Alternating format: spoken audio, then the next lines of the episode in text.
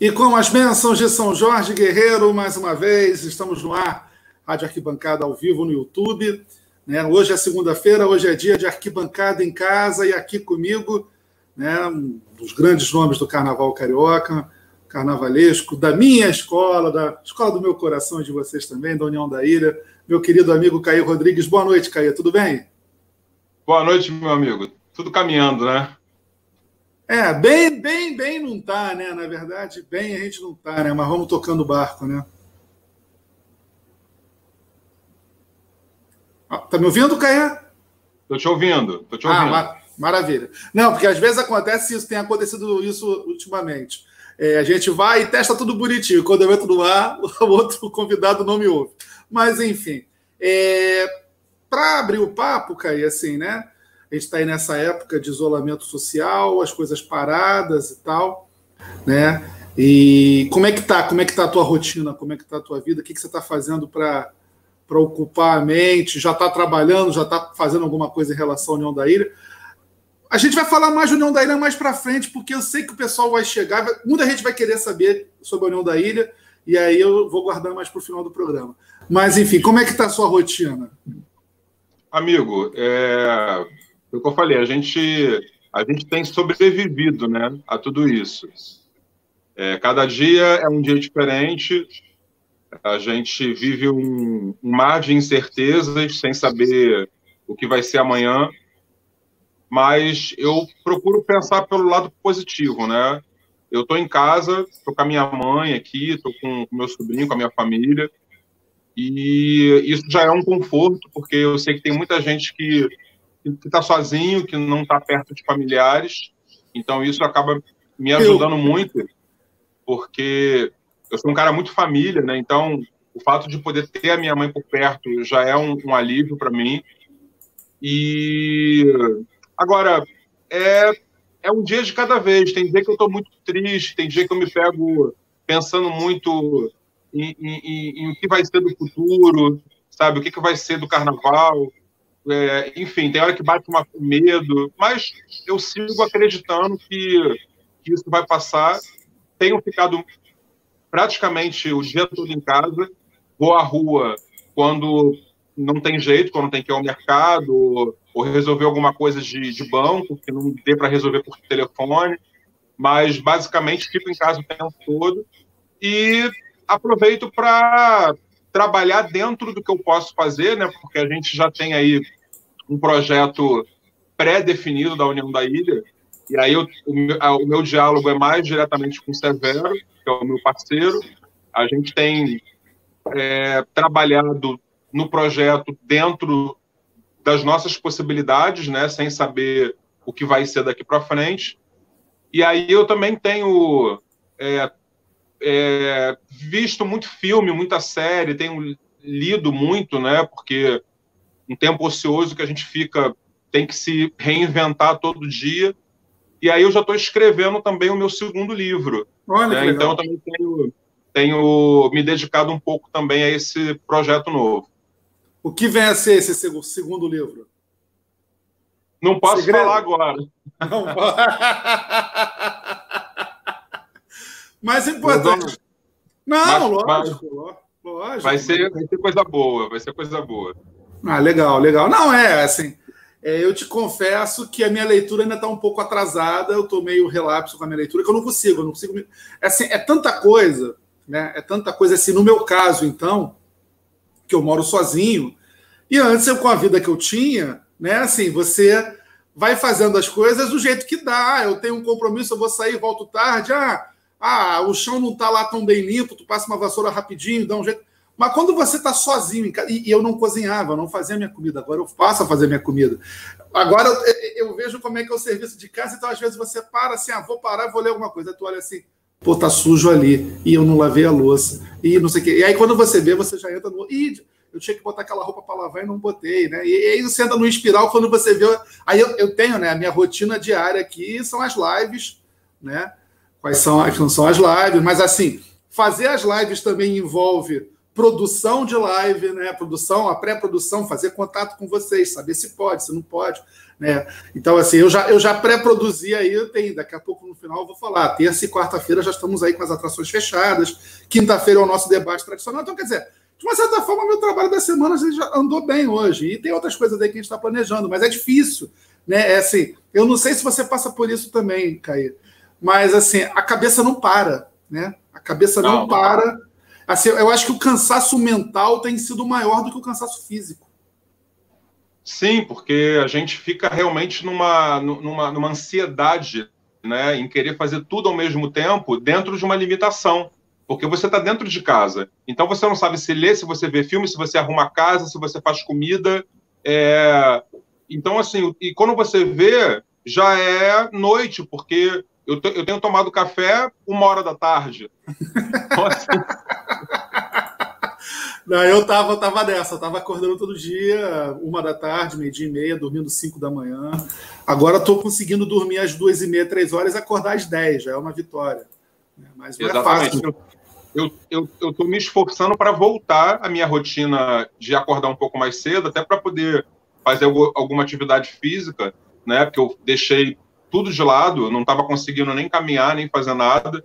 Mas agora eu estou me esforçando para acordar um pouco mais cedo, para dar uma caminhada, porque eu, onde eu moro aqui, o condomínio tem uma área bem grande dentro do condomínio, então eu consigo fazer caminhadas aqui dentro sem ter que ir para a rua. Então, eu estou me esforçando para poder, é, pelo menos, me exercitar na parte da manhã. Mas até voltar à rotina, até eu me acostumar novamente a acordar cedo, tá, tá difícil. Eu até estava conversando com uma amiga outro dia, ela me deu umas dicas aí de uns canais do YouTube, onde tem uma, uns exercícios que você faz e tal. Aí eu comecei a assistir, eu falei, esse aqui eu consigo. De repente, tô... vou ver se eu consigo encaixar aqui na minha agenda pelo menos uns 20 minutos por dia para mexer o corpo, porque não é fácil, né? Eu uso bicicleta para me locomover. Saí no domingo para fazer umas compras, aproveitei, já paguei o aluguel, já resolvi as pendências bancárias da semana, peguei a bicicleta. Um trajeto não muito, não muito longo, mas eu já cheguei em casa meio que, pô, falei, tô ficando fora de forma. Mas enfim, Caí, é... assim, a gente está passando por esse momento muito complicado e eu acredito que numa hora como essas, né, a gente começa a se questionar muito, né, sobre as coisas, sobre o nosso ofício, sobre o que, que vai ser, o que, que pode vir a acontecer. É... Você falou que está planejando, já está em trabalho de planejamento do Carnaval da Ilha não deve ser nada fácil você planejar um carnaval que você não sabe quando vai ser, como vai ser, quanto vai se poder gastar, o que, que vai ter disponível para fazer. Como é que é esse desafio? Então, a gente tem trabalhado dentro é, do que a gente pode fazer, né? Primeiro que não, não se tem como se reunir com as pessoas, então isso já é um, um, problema, um problema. Você sabe que a, a União da Ilha hoje tem o Dudu né, e o Ilcinho, que vieram para fazer parte do time. Então, nós fizemos um grupo, eu, Ilcinho, Dudu e o Severo, para facilitar o diálogo. Só que tem assuntos que são mais meus e do Severo, né, sobre a questão do desenvolvimento do enredo, algumas trocas de ideias.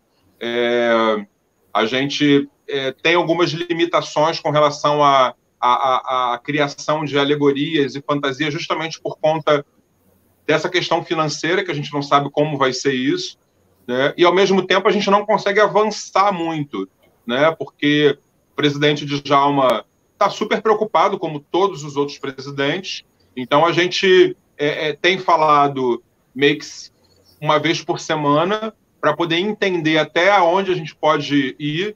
Né? Eu tenho uma reunião na, na semana que vem com o Severo, onde a gente vai tentar se encontrar para poder alinhar algumas questões de roteiro, né, trocar algumas ideias sobre a logo do enredo, enfim, detalhes artísticos do projeto, mas está caminhando bem lento, né, porque realmente foi o que você falou, a gente não, não, não sabe o que vai ser, mesmo depois dessa, desse término de quarentena.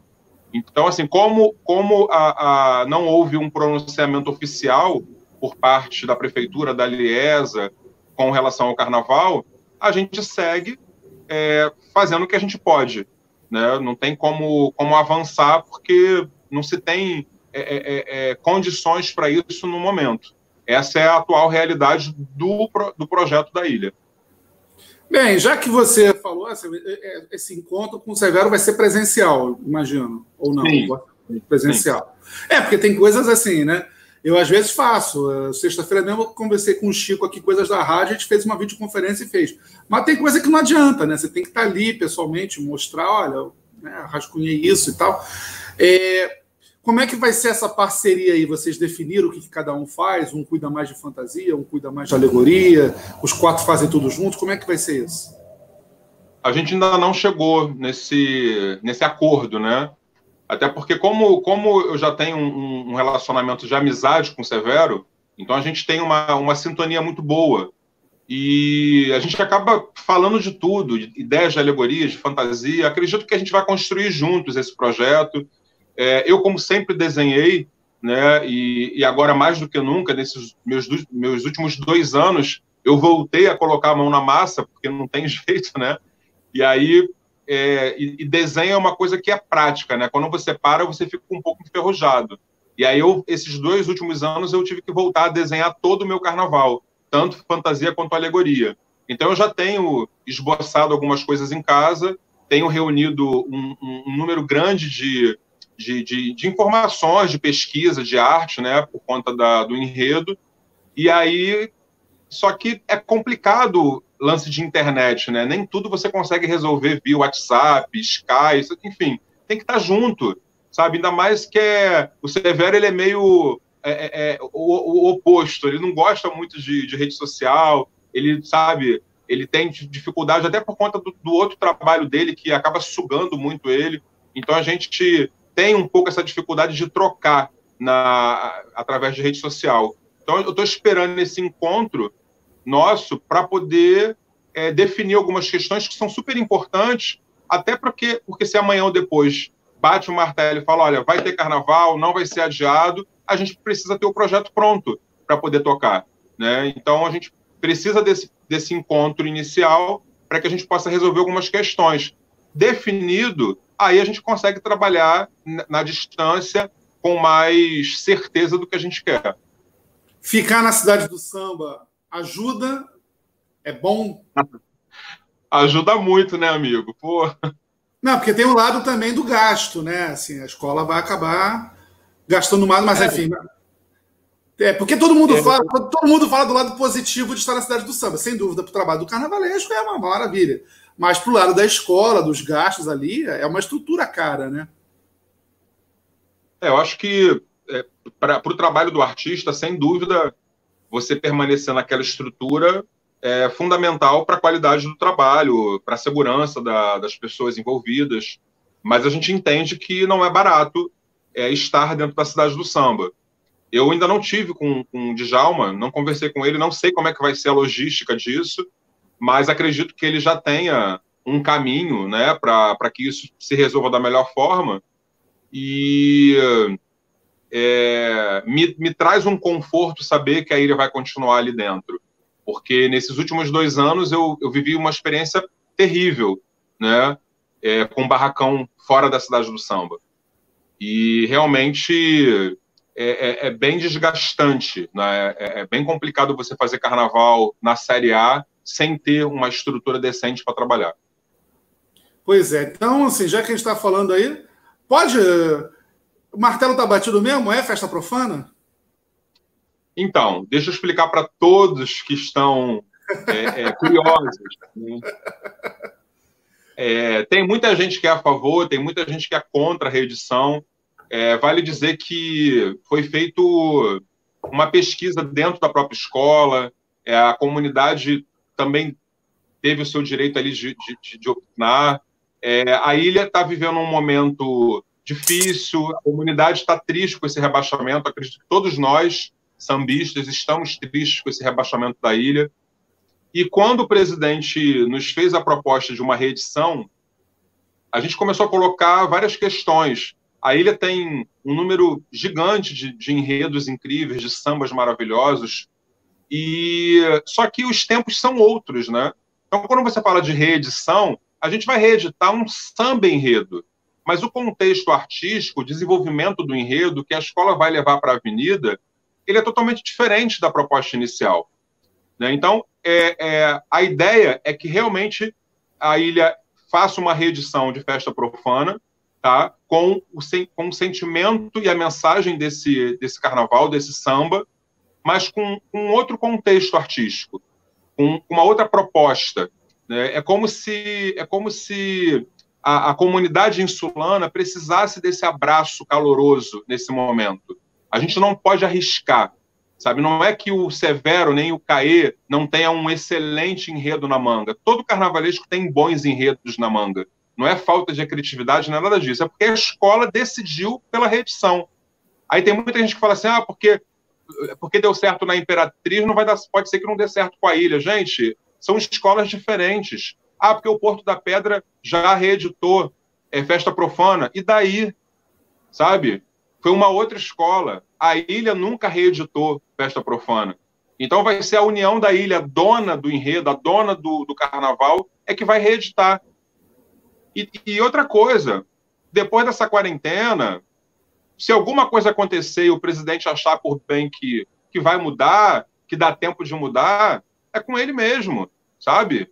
E, e, e então, assim, a princípio, está batido o martelo, a gente tem trabalhado em cima, sim, dessa ideia, não divulgamos nada ainda, a escola não se pronunciou oficialmente, porque a gente está esperando algumas coisas é, a, se alinharem dentro desse projeto para poder fazer uma divulgação bacana, né? Eu já até acompanhei algumas lives do, do Ito Melodia, onde ele já deu declarações é, falando sobre a reedição do Festa Profana, mas a situação é essa. É, existe uma, um desejo muito grande da escola de fazer uma reedição e nós, como artistas, é, entendemos essa necessidade e o momento que a escola está passando e a gente vai fazer o melhor possível. Vai ser a, vai ser a festa profana do Caê e do Severo na União da Ilha, com um samba que é um hino, cara. Festa profana é um samba que sabe? Que, pô, você como torcedor da escola, você sabe o que eu estou falando. É, é, difícil até de você falar, porque é um, é, um, é, um, é um samba universal. Não tem como você ficar parado é, ouvindo festa profana. Então, eu acredito que com uma nova roupagem, sabe, com, com a, com, a, bateria excelente que a escola tem, com um cantor excepcional e com dois artistas que estão com sangue nos olhos, vai ser um carnaval lindo e do jeito que a ilha gosta. A ideia da gente é fazer um carnaval para não deixar dúvidas quando a União da Ilha entrar no Sambódromo. A gente vai fazer o possível e impossível para trazer esse título para a Ilha do Governador. É, assim, é... Não, eu como insulano sei da importância, sei da, do papel de festa profana. Não tem, não tem motivo para esconder de você, eu já até falei publicamente várias vezes, não era o meu enredo favorito. Mas, assim, né, eu sou. Eu sou União da Ilha por causa de domingo. Então, assim, eu acho mais respeito, acato e, assim, eu acho que a, a, opinião de vocês e da diretoria da escola tem que ser acatada, tem que ser abraçada e vamos todos juntos nessa. Mas aqui é, eu devo destacar uma coisa do que você falou que eu acho bastante interessante. Você falou que você e o Severo estão com sangue nos olhos. E aí é inevitável não tocar no assunto do que aconteceu no carnaval desse ano, da União da Ilha, no qual você fez parte da, da, do trabalho. Eu queria que você falasse um pouco de como foi tua participação nesse trabalho. Após o carnaval, houve uma polêmica sua com Laíla, enfim. Eu lembro que a gente chegou a conversar em off antes do carnaval sobre isso. Eu queria, dentro do, do que for possível falar, do que você se sentir confortável para falar, que você relate um pouco dessa experiência. Evidentemente, acredito que o teu sangue nos olhos se deva a isso e o sangue nos olhos do Severo pelo fato dele ter. Ele era o carnavalesco, ele foi afastado e agora está de volta. É, eu, eu jurei que eu não falaria mais sobre isso. Sabe? Desculpa, jornalista é uma desgraça. mas, mas você, você além de você além de amigo, você é um cara que eu respeito muito. Eu tenho muito respeito pelo teu trabalho, pelo, pelo profissional que você é. Você faz um trabalho sério. Você é um, um jornalista que que é, é, respeita o sambista. Isso é muito importante. É, você faz com paixão. E eu fiquei super à vontade para conversar com você quando você esteve no Barracão, né, até porque eu sei que você é torcedor da escola, então eu, eu me senti na obrigação de te de abrir meu coração para você naquele momento. E eu disse para você, né, Eu acho que quem conhece um pouco do meu trabalho, nesses quase 25 anos que eu trabalho com carnaval, não viu o CAE no Carnaval da União da Ilha esse ano. E as minhas declarações, na, tanto na, no pré-carnaval, né, quanto no pós-resultado, pós é, não tem nada a ver com falta de respeito. As pessoas falaram que eu estava sendo é, desrespeitoso com Laíla, que eu fui ingrato. Não tem nada disso. Eu tenho uma, uma profunda admiração pelo Laíla, eu sempre o respeitei como profissional. É, entendo perfeitamente a importância que ele tem para a história do carnaval carioca. Só que, assim como ele tem a história dele, eu também tenho a minha. Eu posso não ter o, os títulos que ele, que ele tem nas costas, sabe? Mas eu tenho a minha história no carnaval. E ela precisa ser respeitada. Quando eu fui chamado para fazer parte da comissão de carnaval da ilha, eu já sabia que eu estava indo para uma comissão. E eu fui com toda a minha humildade, porque foi a oportunidade que me deram para voltar ao grupo especial. Só que eu achei que eu fosse realmente ter um pouco mais de liberdade para trabalhar. Quando se começou a falar sobre as ideias do enredo, eu não gostei. Desde o início eu não gostei. Eu não fui a favor do enredo. Eu não fui a favor do título. É, eu cheguei a ter uma conversa em particular com, com o Djalma na época, onde eu expressei para ele ali a minha, a minha, o meu incômodo com algumas questões. Só que, cara, eu sou um profissional de carnaval. Eu não posso me dar o luxo hoje de ficar desempregado. Entende? Acho que caiu a luz aqui. Mas, mas tá bom. Não tá, não tá ruim, não, Caio. Tá me vendo? Tô, perfeitamente. Tá? Peraí. Voltou. Ah, maravilha. Eu não posso me dar o luxo de ficar desempregado. Né? Eu, eu vinha aí quase de pô, quase 18 anos né, no, no, no, grupo especial, e aí, de repente, eu saio da Imperatriz, retorno para a Série A, isso por, por, decisão minha. Né? Eu, eu, eu que pedi para sair da Imperatriz, eu não fui mandado embora. E aí, quando eu saio da Imperatriz, eu, eu queria ficar um ano de fora, eu queria descansar um pouco, eu queria. Eu, eu precisava tirar férias. Mas aí veio o convite da Santa Cruz e eu não tive coragem de dizer não para o Zezo. E aí fiz a Santa Cruz 2019 e 2020, com toda a dificuldade do mundo que você já sabe.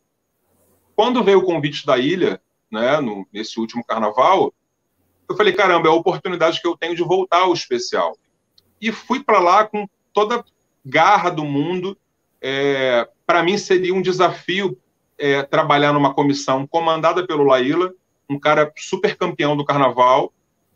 Só que eu, eu realmente comecei a encontrar algumas dificuldades. E eu sou um cara de paz, eu não sou de guerra. Eu, eu sabe, eu, eu, eu tenho o meu limite. Eu não vou bater de frente. Eu, aprendi a respeitar a hierarquia do carnaval. Só que respeito é uma coisa, é, liberdade de expressão é outra. Eu sou um artista. Eu não posso ver a coisa errada e ficar quieto. E chegou um momento que eu pedi para o Djalma até para sair da escola. Eu não queria mais ficar, eu não queria carregar essa culpa de, de repente, levar um projeto para a Avenida que não fosse a cara da ilha ou que desagradasse a comunidade. Só que aí, se eu saio, seria complicado. Ele falou, cara, vamos, vamos até o fim. Poxa, a escola teve uma identidade boa com você, sabe? É, é, é, vamos juntos. E eu, eu, eu confesso que eu tentei eu tentei até, chegou no limite, eu cheguei no meu limite. E aí, para justamente não faltar o respeito, eu recuei. Porque eu só tinha dois caminhos ali dentro. Ou eu batia de frente e corria o risco de, de ser mandado embora, ou eu recuava. Em respeito a, a, a, ao diretor de carnaval, respeitando a hierarquia do samba, do carnaval, eu resolvi recuar. E ali eu me me coloquei numa situação do seguinte: eu sou empregado e eu vou fazer o que me mandarem. E foi assim até o final. Agora, eu olhava para o carnaval da ilha e eu não via a ilha. Eu olhava para as fantasias, eu não via carnaval. Eu, eu não estava feliz. Quem me conhece sabe disso. Mas eu mantive a minha postura, fui até o final e, e fiquei muito triste com o resultado final, sabe? É, quando eu vi a ilha na avenida, eu, eu fiquei triste. E eu não vou, sabe, ficar fazendo ceninha para ninguém, eu não vou ficar. É, é, eu acho que eu tenho o direito de me expressar como artista. Eu não comecei ontem no carnaval. Eu tenho uma história no carnaval, mesmo que as pessoas não gostem. Posso não, não ter sido campeão no carnaval, mas eu tenho a minha história. Eu tenho uma história digna no carnaval. Eu não tenho fama de não entregar carnaval, eu não tenho fama de abandonar barracão, eu não tenho fama de falta de respeito com as pessoas. As pessoas têm o direito de não gostar do trabalho do CAE. Ok. Eu, eu nunca vou agradar ninguém. Mas eu sempre respeitei as pessoas e fui até o final. Quando eu saí da Grande Rio, eu saí bem. Eu me dou com todo mundo na Grande Rio. Quando eu saí da Imperatriz, eu saí bem. Eu me dou com a família Drummond até hoje. Eu não tenho problema com ninguém. É, era um direito meu continuar ou não na escola. Claro. Quando, quando acontece isso com a ilha, e, e quando acaba o carnaval, a escola é rebaixada, e eu recebo um convite para permanecer, cara, é, tem, tem, gente, tem, gente, até que me pergunta por que, que você escolheu ficar na ilha e não na Santa Cruz?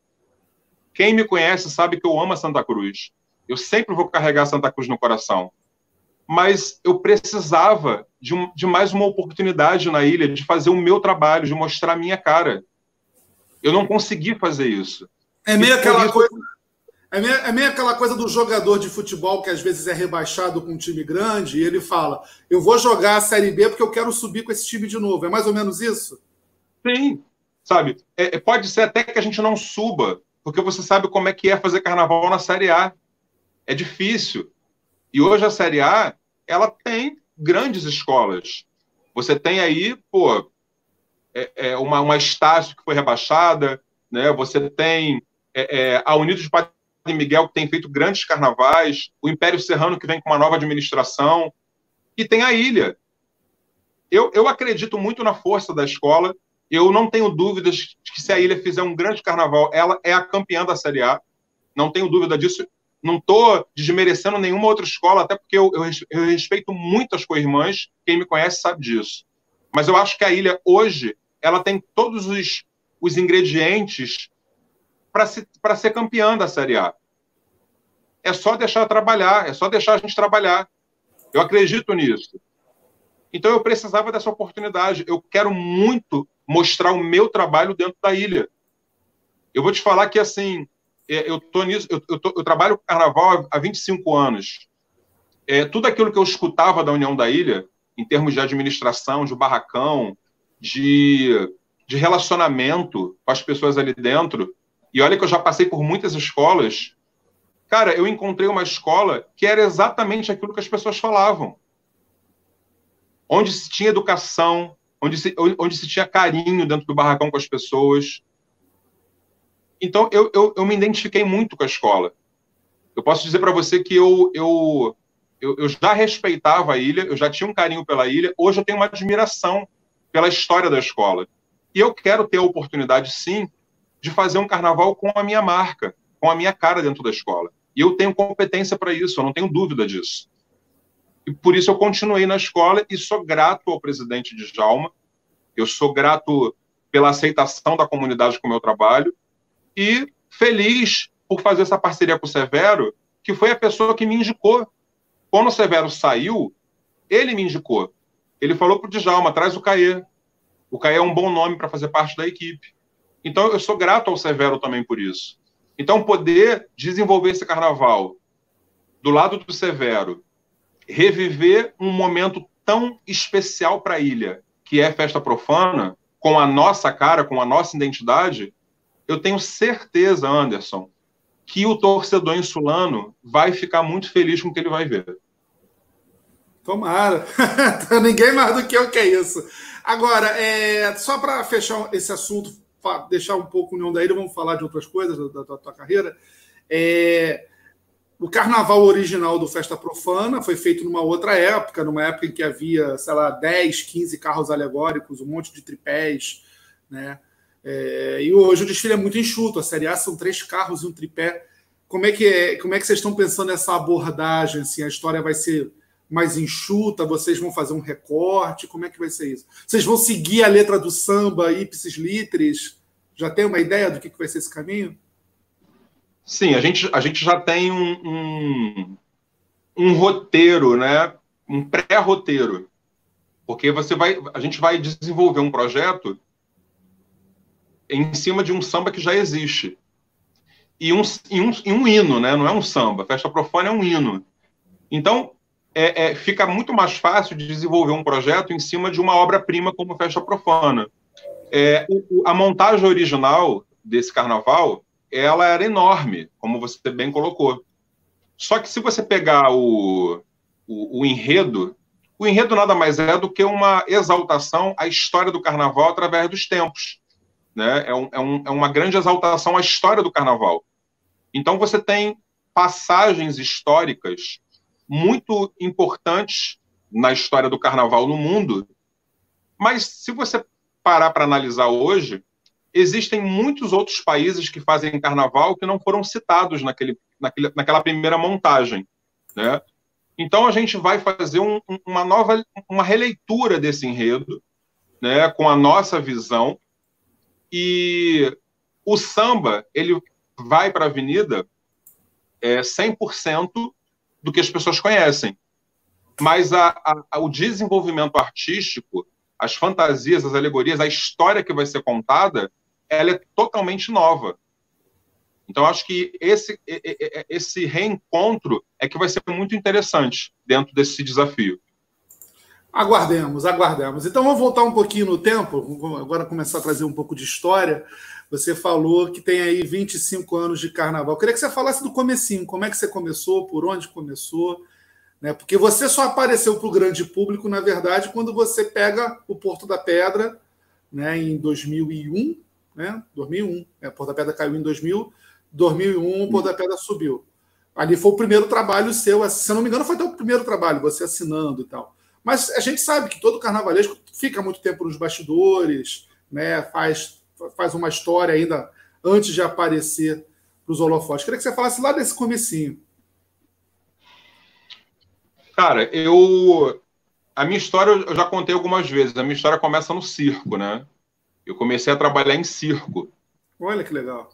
É, eu, eu, eu já mexia com arte, eu sempre desenhei, é, sempre tive essa vontade de, de, de, trabalhar nesse universo dos espetáculos, e um dia eu acordo e tem um circo montado na esquina da minha casa. E aí não demorou muito, eu estava lá enfurnado, fiz amizade com os donos do circo, comecei a trabalhar no circo, daqui a pouco eu estava fazendo figurino, eu estava mexendo na cenografia, até que eu comecei, até que eu fui contratado e comecei a viajar com o circo. Então, meu primeiro contato com esse universo de palco, cenário, fantasia, foi, foi no circo. É, eu morava em Anchieta, né, bairro vizinho, Anilópolis. Então, o, o, meu primeiro contato com uma escola de samba foi na Beija-Flor. Eu tinha um tio que era compositor da escola, é ele que me leva à, à quadra da, da Beija-Flor num primeiro momento, e aí eu consigo, numa outra ocasião, levar uma pasta minha de figurinos para o Joãozinho 30V, eu muito pequeno, uma pasta super primária de desenhos com cola, com glitter, e aí o João consegue ver aqueles desenhos e aí ele pergunta para mim, é, você, é, é, você tem um sonho de ser carnavalesco? Você quer ser carnavalesco? Eu digo sim, eu, eu tenho muita vontade de fazer carnaval, de fazer o que você faz. E aí ele falou, olha, é, você é muito novo, vai estudar, vai trabalhar, vai, vai fazer carnaval, vai trabalhar em ateliê, mas você tem uma coisa muito bacana nos seus desenhos que é emoção. Eu vi emoção nos teus, nos teus desenhos. E carnaval é isso, carnaval é emoção. E aí ele me falou outras coisas que me fizeram acreditar que eu podia seguir em frente. E aí eu fui, como eu morava em Anchieta, existiam alguns ateliês em Anchieta que faziam fantasias para Beija-Flor. Anchieta, Olinda. E aí eu comecei a fazer amizade com as pessoas, comecei a trabalhar em alguns ateliês próximo da minha casa, porque eu era muito novo, né? Então não tinha aquela liberdade de ir para muito longe, ainda não conseguia, ainda era muito grudado ali com família e tal. E aí começa a minha história assim no carnaval. Depois eu fui trabalhar em vários ateliês de fantasia, já desenhando e, e, e reproduzindo roupas, até que eu conheci o Ronaldo, que trabalhava para a Vila Isabel, tinha um ateliê no Grajaú, e o Ronaldo me apresentou o Oswaldo Jardim. E aí eu tive uma pequena experiência, muito rápida, com o Oswaldo Jardim, mas que abriu a minha mente para muita coisa dentro do carnaval, porque o, o Oswaldo era um gênio, né? a forma dele desenhar rápida que ele tinha, o, o, o barracão mágico dele, sabe, que de, de, de, do dia para da noite para o dia se transformava. Então eu vivi uma experiência muito positiva ali com, com Oswaldo Jardim. E logo na sequência eu conheço o Lucas Pinto, que na época era carnavalesco da Grande Rio. Eu conheci o Lucas em 93, o Lucas preparando o carnaval de, 90, de 94, os Santos que a África não viu. E aí eu tenho uma, uma primeira experiência, já peguei assim, já na reta final o carnaval, mas consegui é, aprender muita coisa. E aí continuo trabalhando com o Lucas em 94 para 95, quando ele fez História para Ninar um Povo Patriota, na Grande Rio. E aí eu fui assistente do Lucas, eu me dividia entre o ateliê e o barracão da Grande Rio. Então foi um ano de muita dificuldade financeira para Grande Rio. Eu, eu posso dizer que eu aprendi na marra muita coisa ali, porque eu, eu administrava o ateliê dele, ia para o barracão, é, é, tomava conta do barracão na ausência do Lucas. E, cara, dali para frente eu não parei mais. É, depois do Lucas, eu vou trabalhar. É, eu, na verdade, eu abri um ateliê meu depois disso, cheguei a fazer muitas fantasias para algumas escolas, e aí, em 96, em 1996, eu vou trabalhar com, como assistente do Albeci Pereira na Santa Cruz. Olha, Olha. isso. o barracão da Santa Cruz era ali do lado do presídio da Frei Caneca, e a escola fazia ali um projeto, um carnaval, para disputar uma vaga para o grupo especial. A escola estava no, no, no, grupo de acesso, e o enredo era Ribalta, Luz, Sonho e Ilusão. E aí eu, eu administrei ali o barracão, eu, eu atuava tanto no ateliê de fantasias quanto no barracão. Fomos campeões, a Santa Cruz subiu o grupo especial de 96 né, para 97. E aí, quando a Santa Cruz sobe para o especial, eu recebo um convite para fazer um carnaval no grupo B. Olha como é que é o destino. O, o diretor de carnaval da Santa Cruz, naquela época, era o José Luiz Azevedo, pai do Dudu. Sim. O Zezo era presidente de ala. E, o, e, o, presidente da escola era, era o Edgar. Então eles ficavam o tempo todo falando, cara, você está pronto, vai fazer um carnaval, vai assinar um carnaval, você, pô, você, você pode fazer. E eu tinha muito medo ainda. E aí eu meio que impulsionados pelo Machine e José Luiz Azevedo, eu fui lá para Vigário Geral fazer um carnaval na Acadêmico de Vigário Geral em 97 ou 98, alguma coisa assim. Olha. E aí foi quando eu assino o meu primeiro projeto. Eu fiz dois anos de Vigário, se eu não me engano, 98, 99, alguma coisa assim. Depois fiz Sossego com o Max. Fizemos Sossego, grupo B. E aí a minha primeira oportunidade, né, a minha primeira grande oportunidade, ela acontece nessa transição. Eu em 98 para 99, eu recebo um convite para trabalhar na loja do Chiquinho, babado da folia, como diretor de arte. Eu cuidava da direção de arte da loja. E aí, indiretamente, a loja do Chiquinho me serviu como vitrine, porque todo mundo que frequentava a loja do Chiquinho viu o meu desenho, pediu para eu desenhar alguma coisa, começou a conhecer o trabalho do Caê. E é justamente na loja do Chico que eu fico sabendo que o Porto da Pedra, depois de ter sido rebaixado, abre inscrição para carnavalescos, para o carnaval de 2001. E aí eu liguei para lá, é, marquei um horário para apresentar o meu projeto, o presidente era o Marbella, Eduardo Marbella, e quando eu vou apresentar o meu projeto, ele fica encantado com o enredo, com a minha explanação, mas ele foi muito direto comigo. Ele fala, cara, olha, eu gosto muito do teu enredo, mas eu preciso de um tema patrocinado. A escola está sem dinheiro, aquela história, né? E eu saio de lá arrasado, triste, a beça. Enfim, Depois, eu acho que ele, a escola acabou não, não se identificando com o trabalho dos meninos que ficaram, teve alguns problemas, e eles resolveram me chamar. E aí eu assumo o carnaval da escola, refaço todo o projeto artístico, e a escola é campeã da Série A, voltando para o especial em 2002. E aí é quando acontece a minha, a minha estreia, a minha chegada no grupo especial. Eu tinha 25 anos na época. E aí eu estreio com Porto da Pedra, falando de Petrópolis, né? Serra acima, rumo à Terra dos Coroados. É, foi um carnaval difícil, a escola ainda né, tinha muita dívida, mas conseguimos permanecer com a escola no grupo especial. Depois eu vou, saio dali, vou para Caprichosos de Pilares, faço Xuxa, que foi um carnaval que acabou também me dando uma projeção muito grande, porque todo mundo queria saber da Xuxa, todo mundo queria estar perto, foi um, um fuzuê danado aquele carnaval. É... Enfim, aí depois eu começo a minha caminhada, né? Retorno para Porto da Pedra em 2006, depois vou para Portela, faço dois anos Portela, né? Depois da Portela, vou para Grande Rio, fico quatro anos na Grande Rio, enfrento aquele incêndio com a Grande Rio, reconstruímos um carnaval em, em 26 dias, é, sempre voltando nas campeãs. Foram quatro anos é, é, bem bacanas dentro da, da Grande Rio. Aí vou para a Imperatriz, fico seis anos na Imperatriz. Nesse intervalo, fiz vai-vai em São Paulo. É, a minha experiência na Imperatriz foi incrível, foram seis anos de muito aprendizado, sabe? Numa escola gigante, com uma história linda.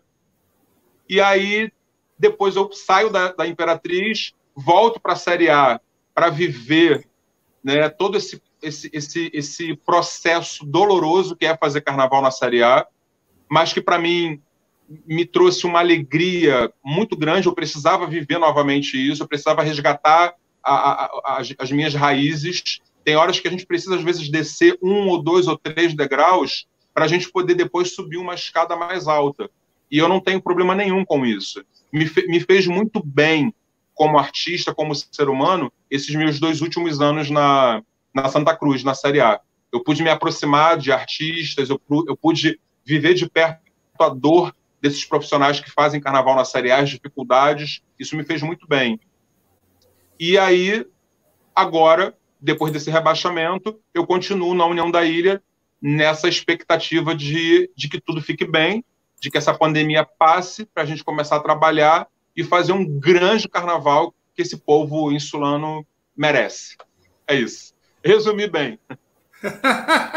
Não, é, tem, mas a gente, vai, a gente vai pegar alguns detalhes dessa história que tem coisa interessante. Até uma pergunta que eu já ia fazer, o Antônio leu minha, meu, meu pensamento. Você é autodidata? Você foi uma coisa inata que você começou a fazer ou você chegou a fazer algum, algum curso, alguma faculdade? Como é que foi isso? Não, eu sou, eu sou autodidata. Eu fiz muito curso, muito curso profissionalizante de desenho, muita coisa relacionada à arte, mas eu sou autodidata, eu não tenho formação acadêmica. É, e posso dizer que a minha grande escola foi a vida mesmo, principalmente no samba. Né? É tudo que eu vivi durante esse tempo todo, eu aprendi muito. Eu sempre tive uma, uma preocupação muito grande de ouvir as pessoas que realmente faziam diferença no meio, tanto é que hoje eu, eu sou amigo de muitos desses mestres que me ajudaram na minha caminhada, né? E, e, tenho muito orgulho, Anderson, da minha história, tenho muito orgulho da minha, da minha força de vontade de, de acreditar no meu sonho. Eu não tenho ninguém da minha família de carnaval, é, eu não tive ninguém do, do meio, num primeiro momento, que me desse a mão. Eu, eu fui metendo a cara, eu fui conquistando meu espaço, eu fui fazendo amizades sadias e, e fui agindo com a verdade, porque quando você age com a verdade, quando o teu coração está limpo, você vai caminhando, você vai bater de frente com algumas pessoas, você nunca vai agradar todo mundo, isso é fato, mas é, eu consegui chegar, sabe? Eu tenho muito orgulho da minha história no samba. É, se eu pegar aí o meu primeiro projeto, meu primeiro trabalho, com toda a dificuldade que eu tive, é, eu consegui levar. Né? E tenho muito orgulho hoje de chegar na comunidade em Vigário ou no Largo da Batalha, na Sossego. É, quando eu vou ao Porto da Pedra, eu me sinto abraçado de uma forma muito especial por aquela comunidade. Quando eu vou a Madureira, eu me emociono com os portelenses. Na Grande Rio, nem se fala, porque foi um, um laço muito forte ali, até por conta do incêndio. A Imperatriz é uma paixão, na minha vida, é uma escola que eu, eu tenho um amor profundo pelo, pelo, pelo povo grecilense. A Santa Cruz eu carrego no peito, é uma escola que faz parte da minha história. E agora a minha nova paixão, né? A União da Ilha. Pois é, não, a União da Ilha, eu sou, eu sou suspeito para falar, mas a União da Ilha é apaixonante mesmo. Mas, assim, eu quero pegar algumas, algumas partes da, da, da, da sua carreira, assim, né, para destacar. Você falou da Santa Cruz, e eu me recordo muito do carnaval né, da, da, Santa Cruz ali em 2003, que a Santa Cruz fez um grande desfile né, e foi rebaixada. Né, e Assim, e até hoje a gente vê que é muito difícil para uma escola que está vindo do grupo de acesso chegar no especial e se firmar. Né? Como é que você que já teve em escolas das duas pontas da tabela, como é que você vê? Mudou. Hoje é mais fácil uma escola que sobe do acesso conseguir permanecer no grupo do que era há 15, 20 anos atrás? Eu acho que sim, Anderson. Eu, eu, eu sou de uma época em que toda escola que subia descia, né? Era fato. E quando eu lembro do Porto da Pedra, eu falei, caramba, é a minha estreia no grupo especial. E aí eu falo, cara, a minha permanência no, no grupo especial vai ser a permanência da escola. Eu, um moleque, chegando no grupo especial, eu falei, eu preciso fazer um grande carnaval. E nós fizemos, foi um carnaval lindo, Petrópolis. A escola sobe para o especial com um grande carnaval e a gente consegue permanecer com a Porto da Pedra, sabe? E um carnaval muito elogiado. Eu lembro que eu, eu ganhei muita, muitos prêmios na época, a escola foi muito premiada, muito elogiada, e isso me, me, me deu um gás para receber convites de outras escolas. Né? Eu lembro que na época eu cheguei a ter uns três convites e acabei optando em ir para Caprichosos. É, digo sem sombra de dúvidas, a Caprichosos foi uma das melhores escolas que eu já trabalhei até hoje.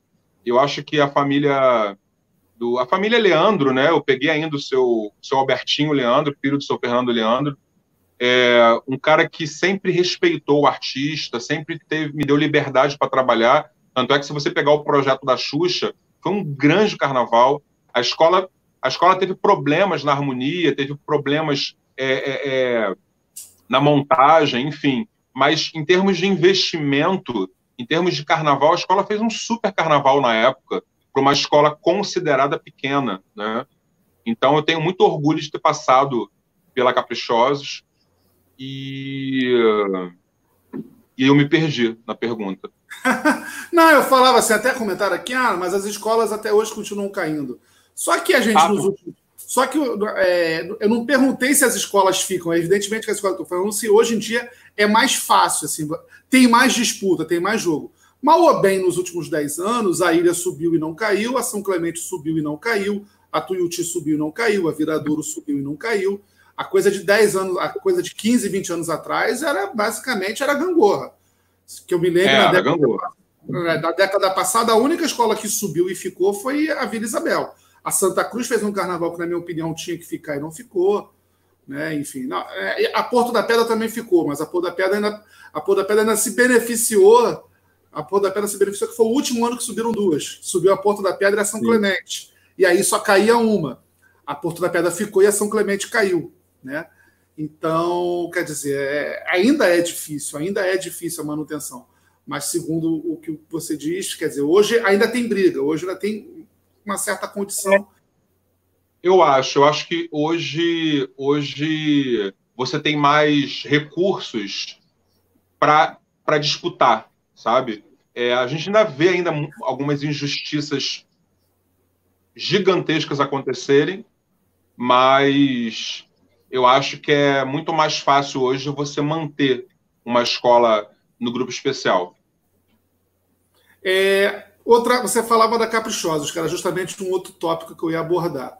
É, você, na tua carreira, você teve aí né, vários enredos em homenagens a personalidades, enredos que deram o que falar. Né? Você fez Xuxa, depois você viria fazer Zico, Zezé de Camargo e Luciano. Nesse caso da, da Caprichosos, foi o quê? É, como é que surgiu? Como é que foi fomentada essa ideia? Foi uma ideia sua? Foi uma coisa que chegou, uma proposta comercial? Como é que foi isso? É engraçado porque todo, a maioria desses enredos de homenagens não foram propostas minhas. Ah, é? Interessante. Ruth de Souza foi? Só Ruth. Só Ruth. Só Ruth.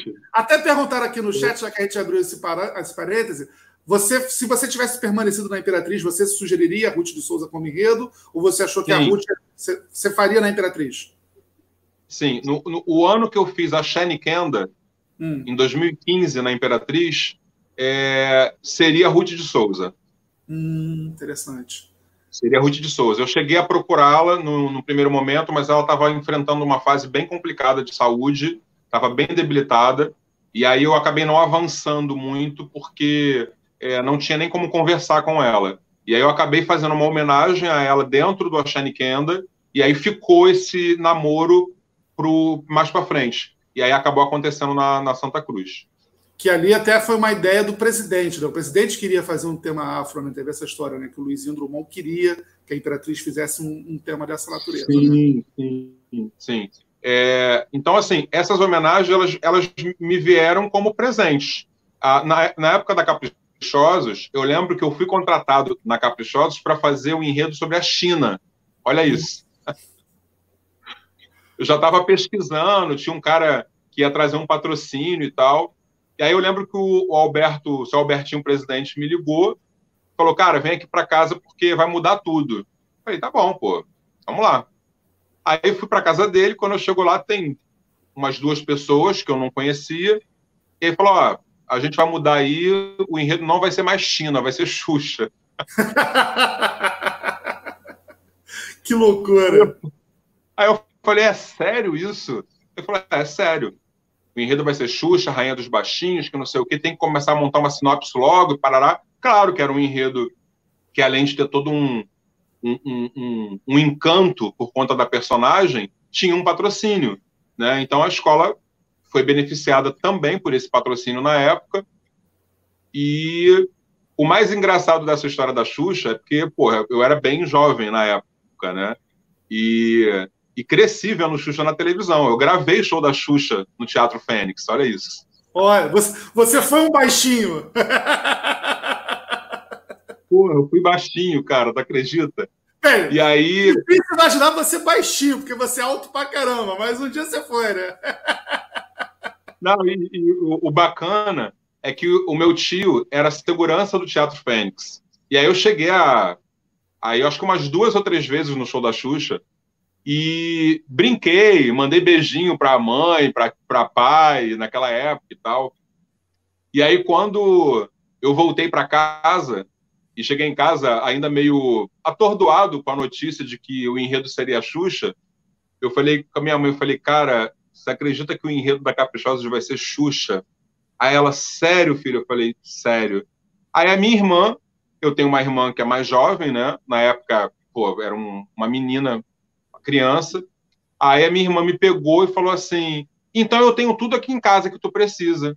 Eu falei: como assim? Aí ela subiu no armário e desceu pastas e pastas de coleções de coisa de Xuxa, que ela colecionava e eu nem sabia que ela colecionava aquilo.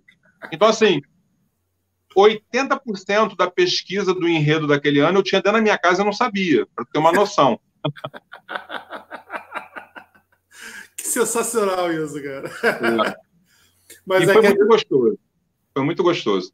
Não, é uma pena, eu lembro, o distrito teve problemas de evolução. O próprio carro da Xuxa passou voando na avenida, né? Porque a escola voando, bastante. Eu, lembro eu tenho, olha, é, esse, meu, esse meu próximo projeto que eu estou escrevendo, ele traz muitas histórias de bastidores que o grande público não conhece. Né? Ah, isso é legal.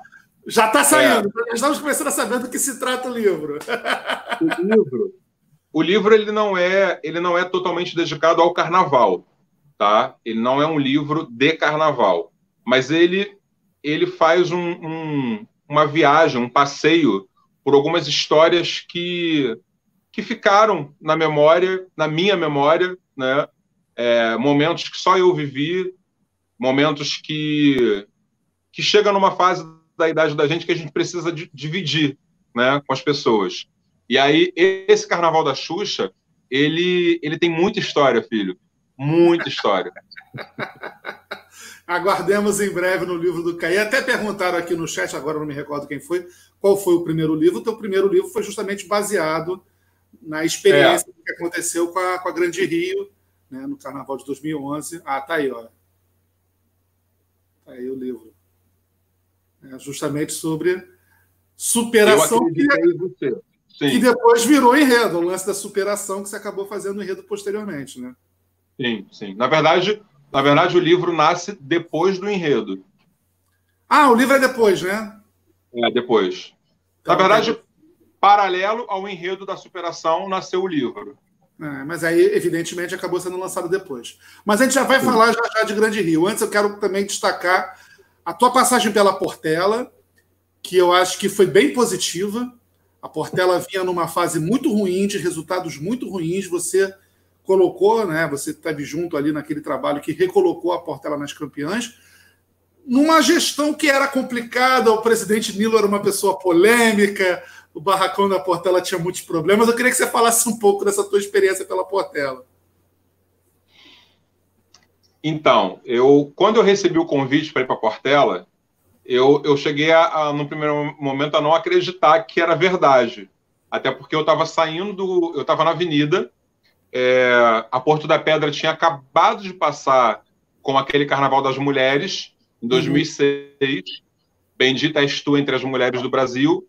Um carnaval lindo, mas que teve problemas sérios de concentração. Né? É, nós tivemos um carro que quebrou logo na curva, atrapalhando todo o desfile da escola, a comissão de frente, os caras esqueceram de colocar diesel no motor, foi um estresse. E aí um projeto que tinha tudo para conquistar uma colocação melhor, acabou sendo prejudicado por conta dessas falhas técnicas. Mas o carnaval era muito bonito, era um carnaval belo, de desenvolvimento, de samba, de tudo. E aí eu lembro que eu, eu voltei meio que desolado na, da, na avenida, é, vim voltando, e aí um amigo meu me pegou e falou assim, olha, o presidente Nilo quer falar com você.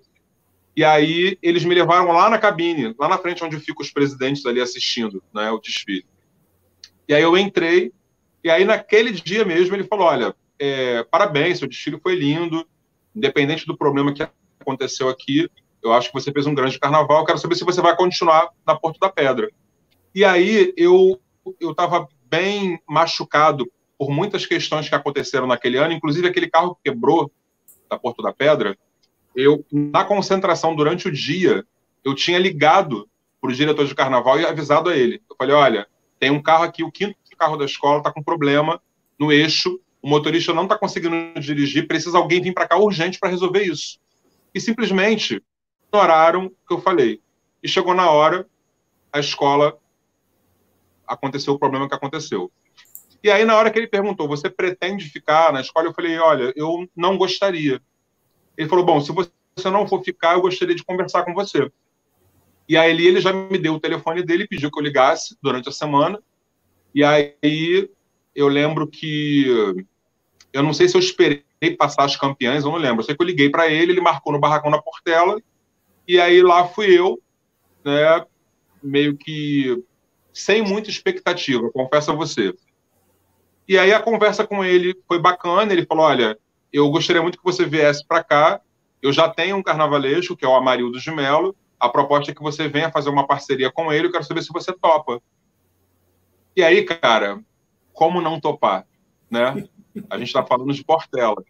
A perna, a perna tremia e eu ficava, meu Deus, é, vamos embora. E aí eu fechei o contrato com ele, fizemos um primeiro ano. A Portela vinha enfrentando muitos problemas em seus desfiles, você lembra disso, né? Ah, não estava numa fase bacana. E aí nós fizemos um primeiro ano que foi um carnaval sobre os Jogos Olímpicos, né? É, um sobre carnaval... o PAN, na verdade, né?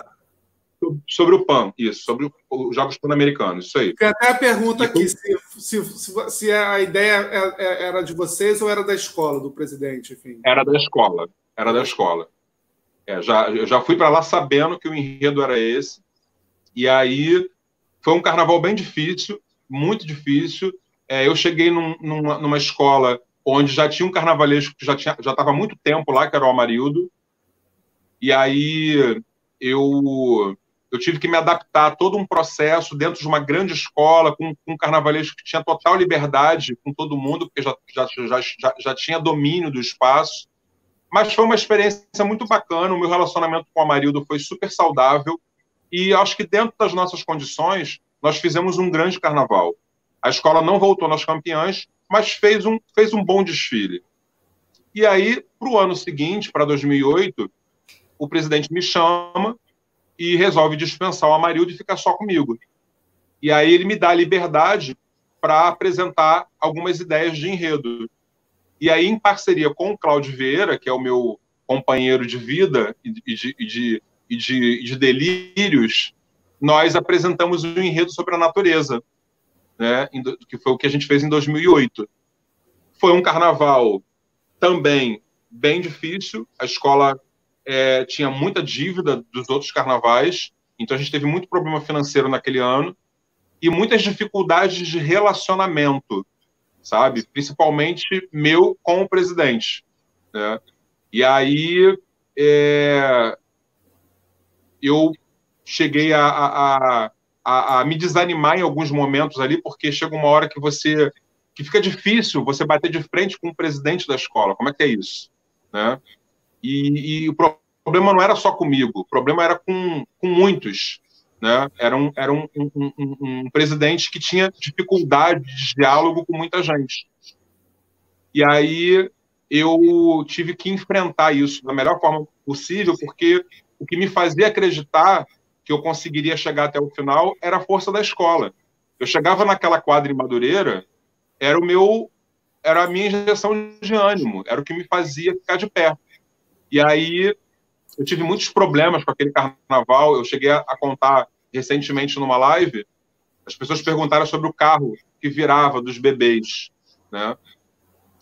E eu disse que aquele carro foi um, um, estresse na minha vida, porque ele não, ele não acreditava no projeto.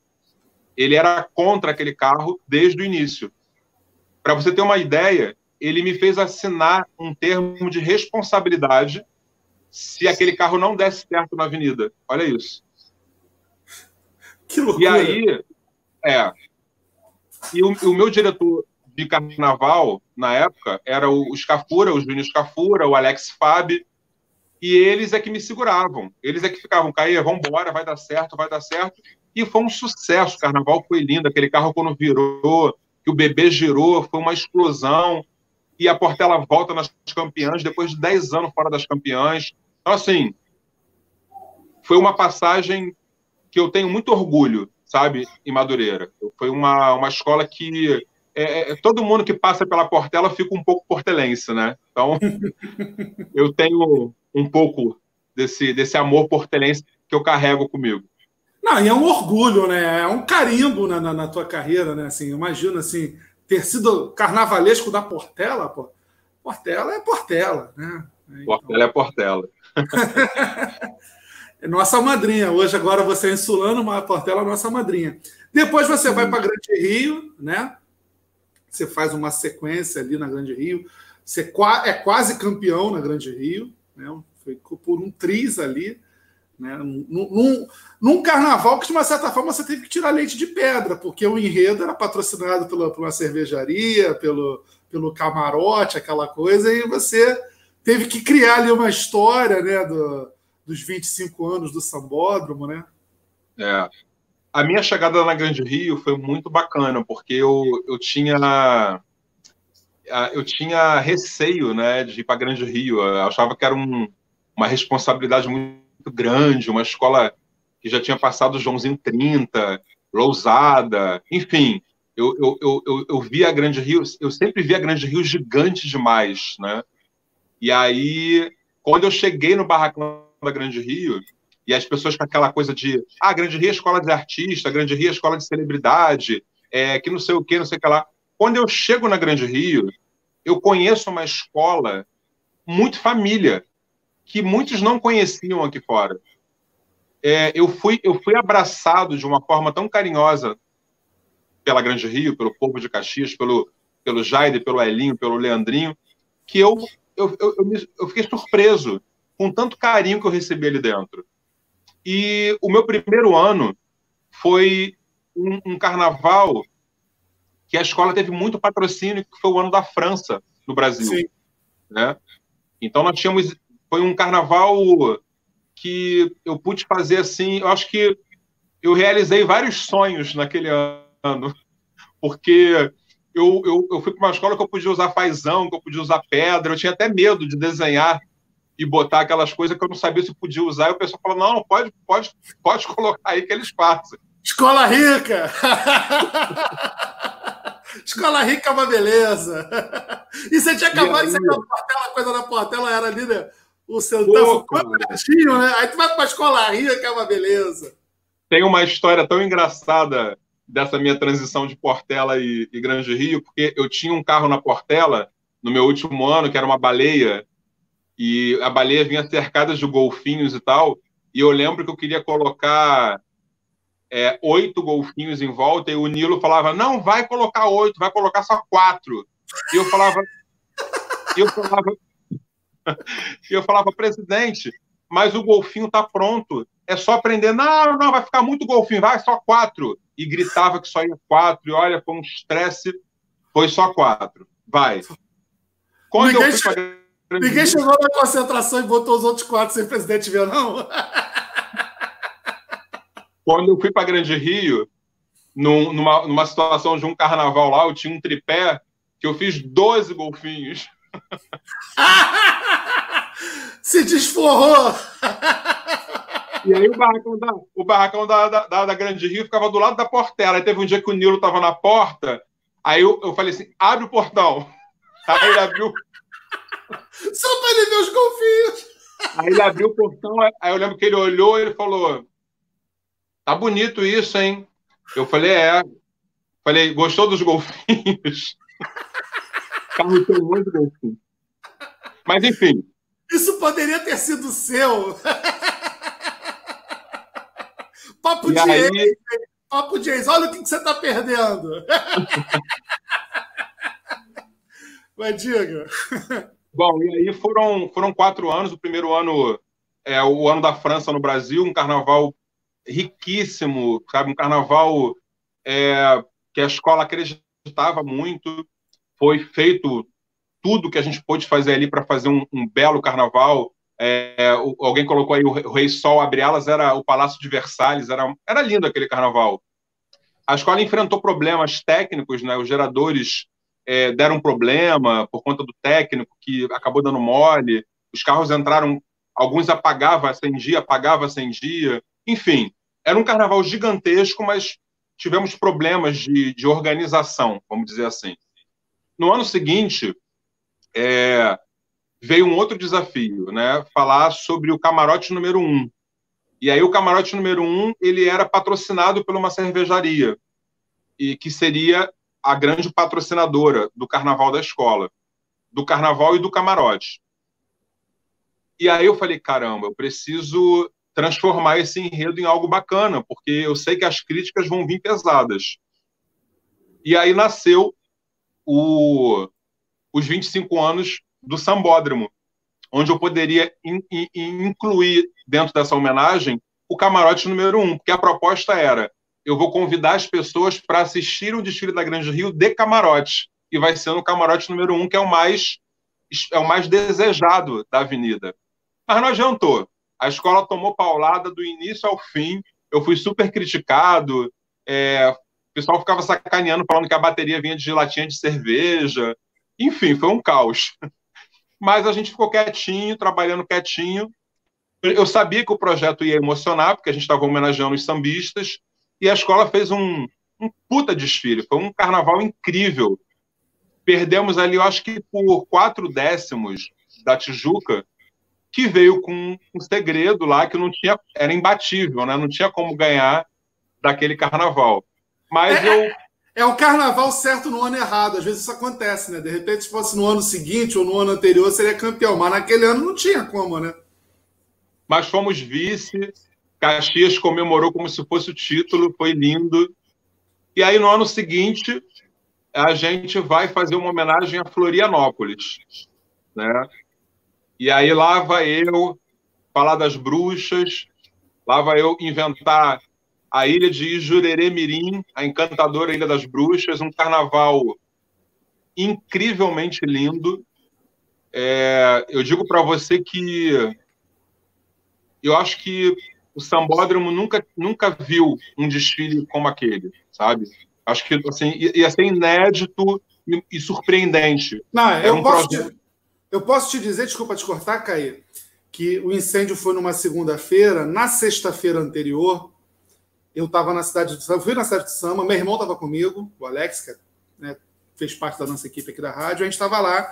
A gente foi no Barracão da Ilha, e o Tavinho Novelo, que era o diretor de carnaval da Grande Rio, me falou: pô, Baltar, eu jogava bola com ele, a gente jogava bola com ele toda sexta e tal. O Tavinho, pô, vai lá no meu barracão, tu não vai no meu barracão? Aí eu tava indo no barracão, tava no barracão da ilha, liguei pro Tavinho e falei: Tavinho, tô aqui na ilha, ah, vem aqui na Grande Rio. Então eu fui na Grande Rio em seguida.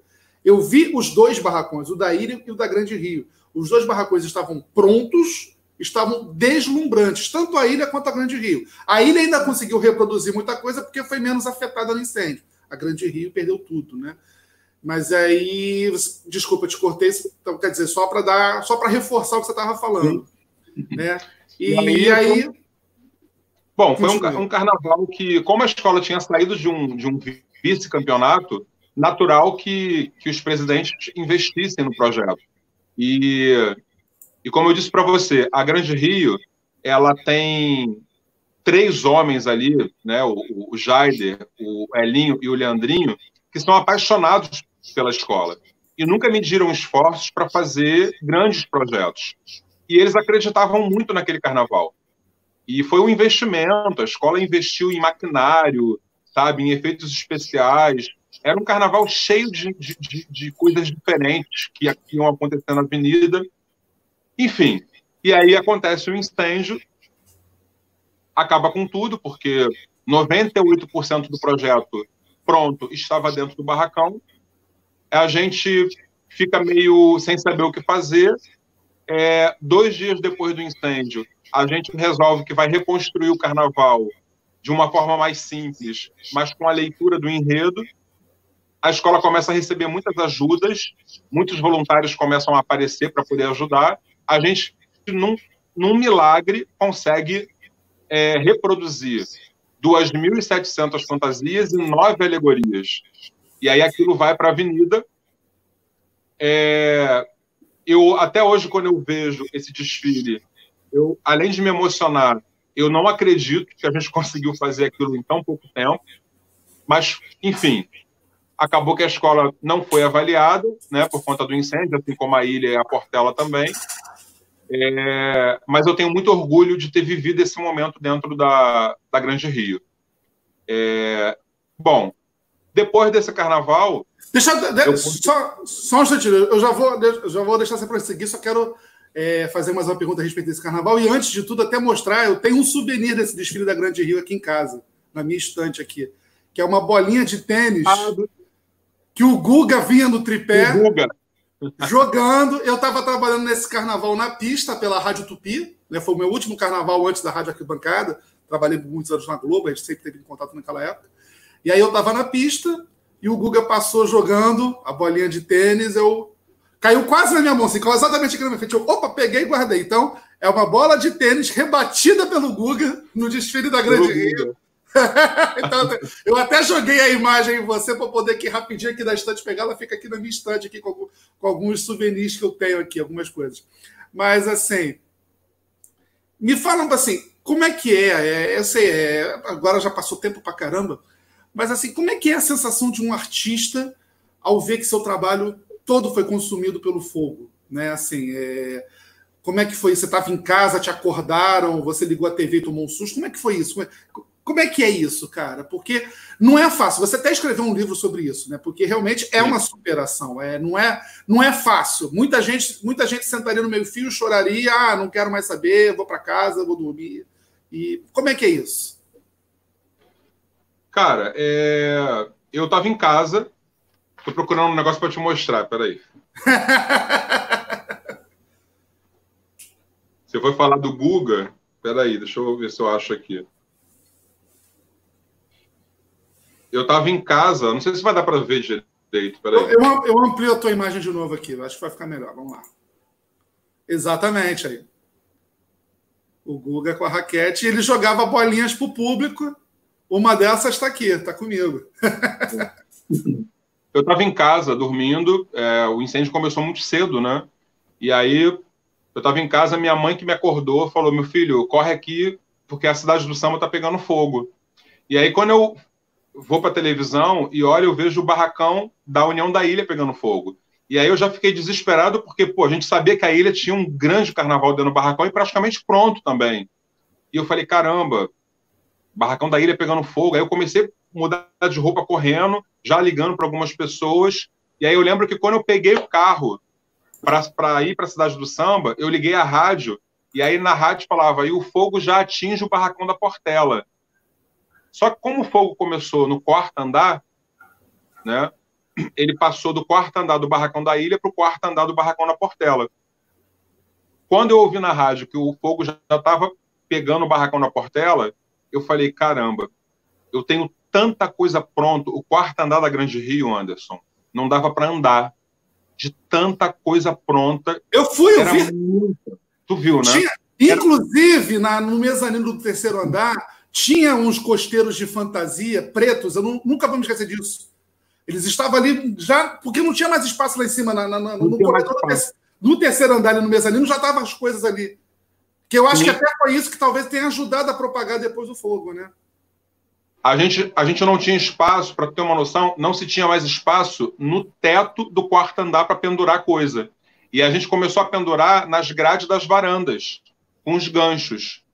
Então, quando eu escutei que o fogo já tinha pego o, barracão da Portela, eu falei, cara, só o calor do fogo do barracão da Portela vai começar a estragar as minhas coisas. E aí, quando eu cheguei na cidade do samba, já estava tudo destruído. Já tinha passado para Grande Rio. Como o fogo começou no quarto andar, ele foi passando do quarto andar da ilha para a Portela. Quando chegou no barracão da Grande Rio, não tinha mais para onde o fogo sair, porque o barracão da Grande Rio ele era o último daquela da, da fileira ali. Depois vinha a carga e descarga, a saída de carga e descarga. Então o fogo ele bate na parede e desce e pega os carros. E não deu tempo de tirar nada. Então quando eu chego na cidade do samba, a, a imagem que eu tenho é de destruição. Tanto é que as paredes do barracão da Grande Rio elas caíram, elas foram desabando. E aí eu quando eu cheguei na cidade do samba, que eu vi todo mundo chorando, os artistas chorando, eu lembro que a Esquel, a porta-bandeira, veio me abraçar, e eu, eu lembro que eu ficava olhando para saber se tinham tirado alguma coisa. Sabe? A minha preocupação era, será que tiraram alguma coisa? E quando eu, eu, eu, não, eu, quando eu não vi nada, eu falei, meu Deus, não tiraram nada. E aí, aí o, o, o porque, a Paulo, ilha, porque a ilha conseguiu tirar. A ilha conseguiu tanto tirar. A ilha, é, tanto a ilha quanto a Portela conseguiram tirar as alegorias e até algumas fantasias, se eu não me engano, porque deu tempo. Na Grande Rio não, não deu tempo de tirar nada. E aí eu lembro que o, que o seu Paulo, o diretor de carnaval, o diretor de barracão, veio na minha direção e ele falou: Calma, meu filho. Eu falei: Não, eu, eu tô calmo, só quero entender se tiraram alguma coisa, se tem alguém machucado. Eu queria saber se tinha machucado alguém, se, se tinha alguém lá dentro. E aí, é, não, não tinha ninguém lá dentro, todo mundo conseguiu sair, ok é, mas não conseguimos tirar nada.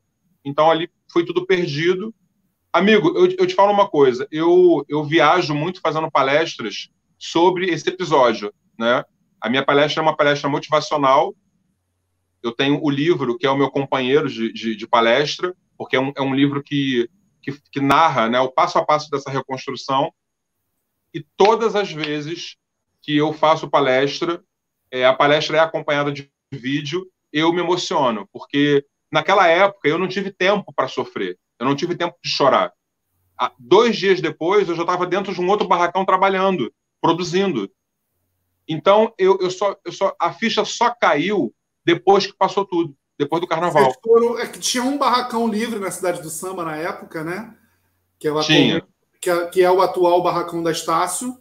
Né? E aí a Grande Rio vai para lá a Ilha e a Portela, se fosse hoje, não ia ter como, porque a Ilha e a Portela foram para uma área que hoje passa binário.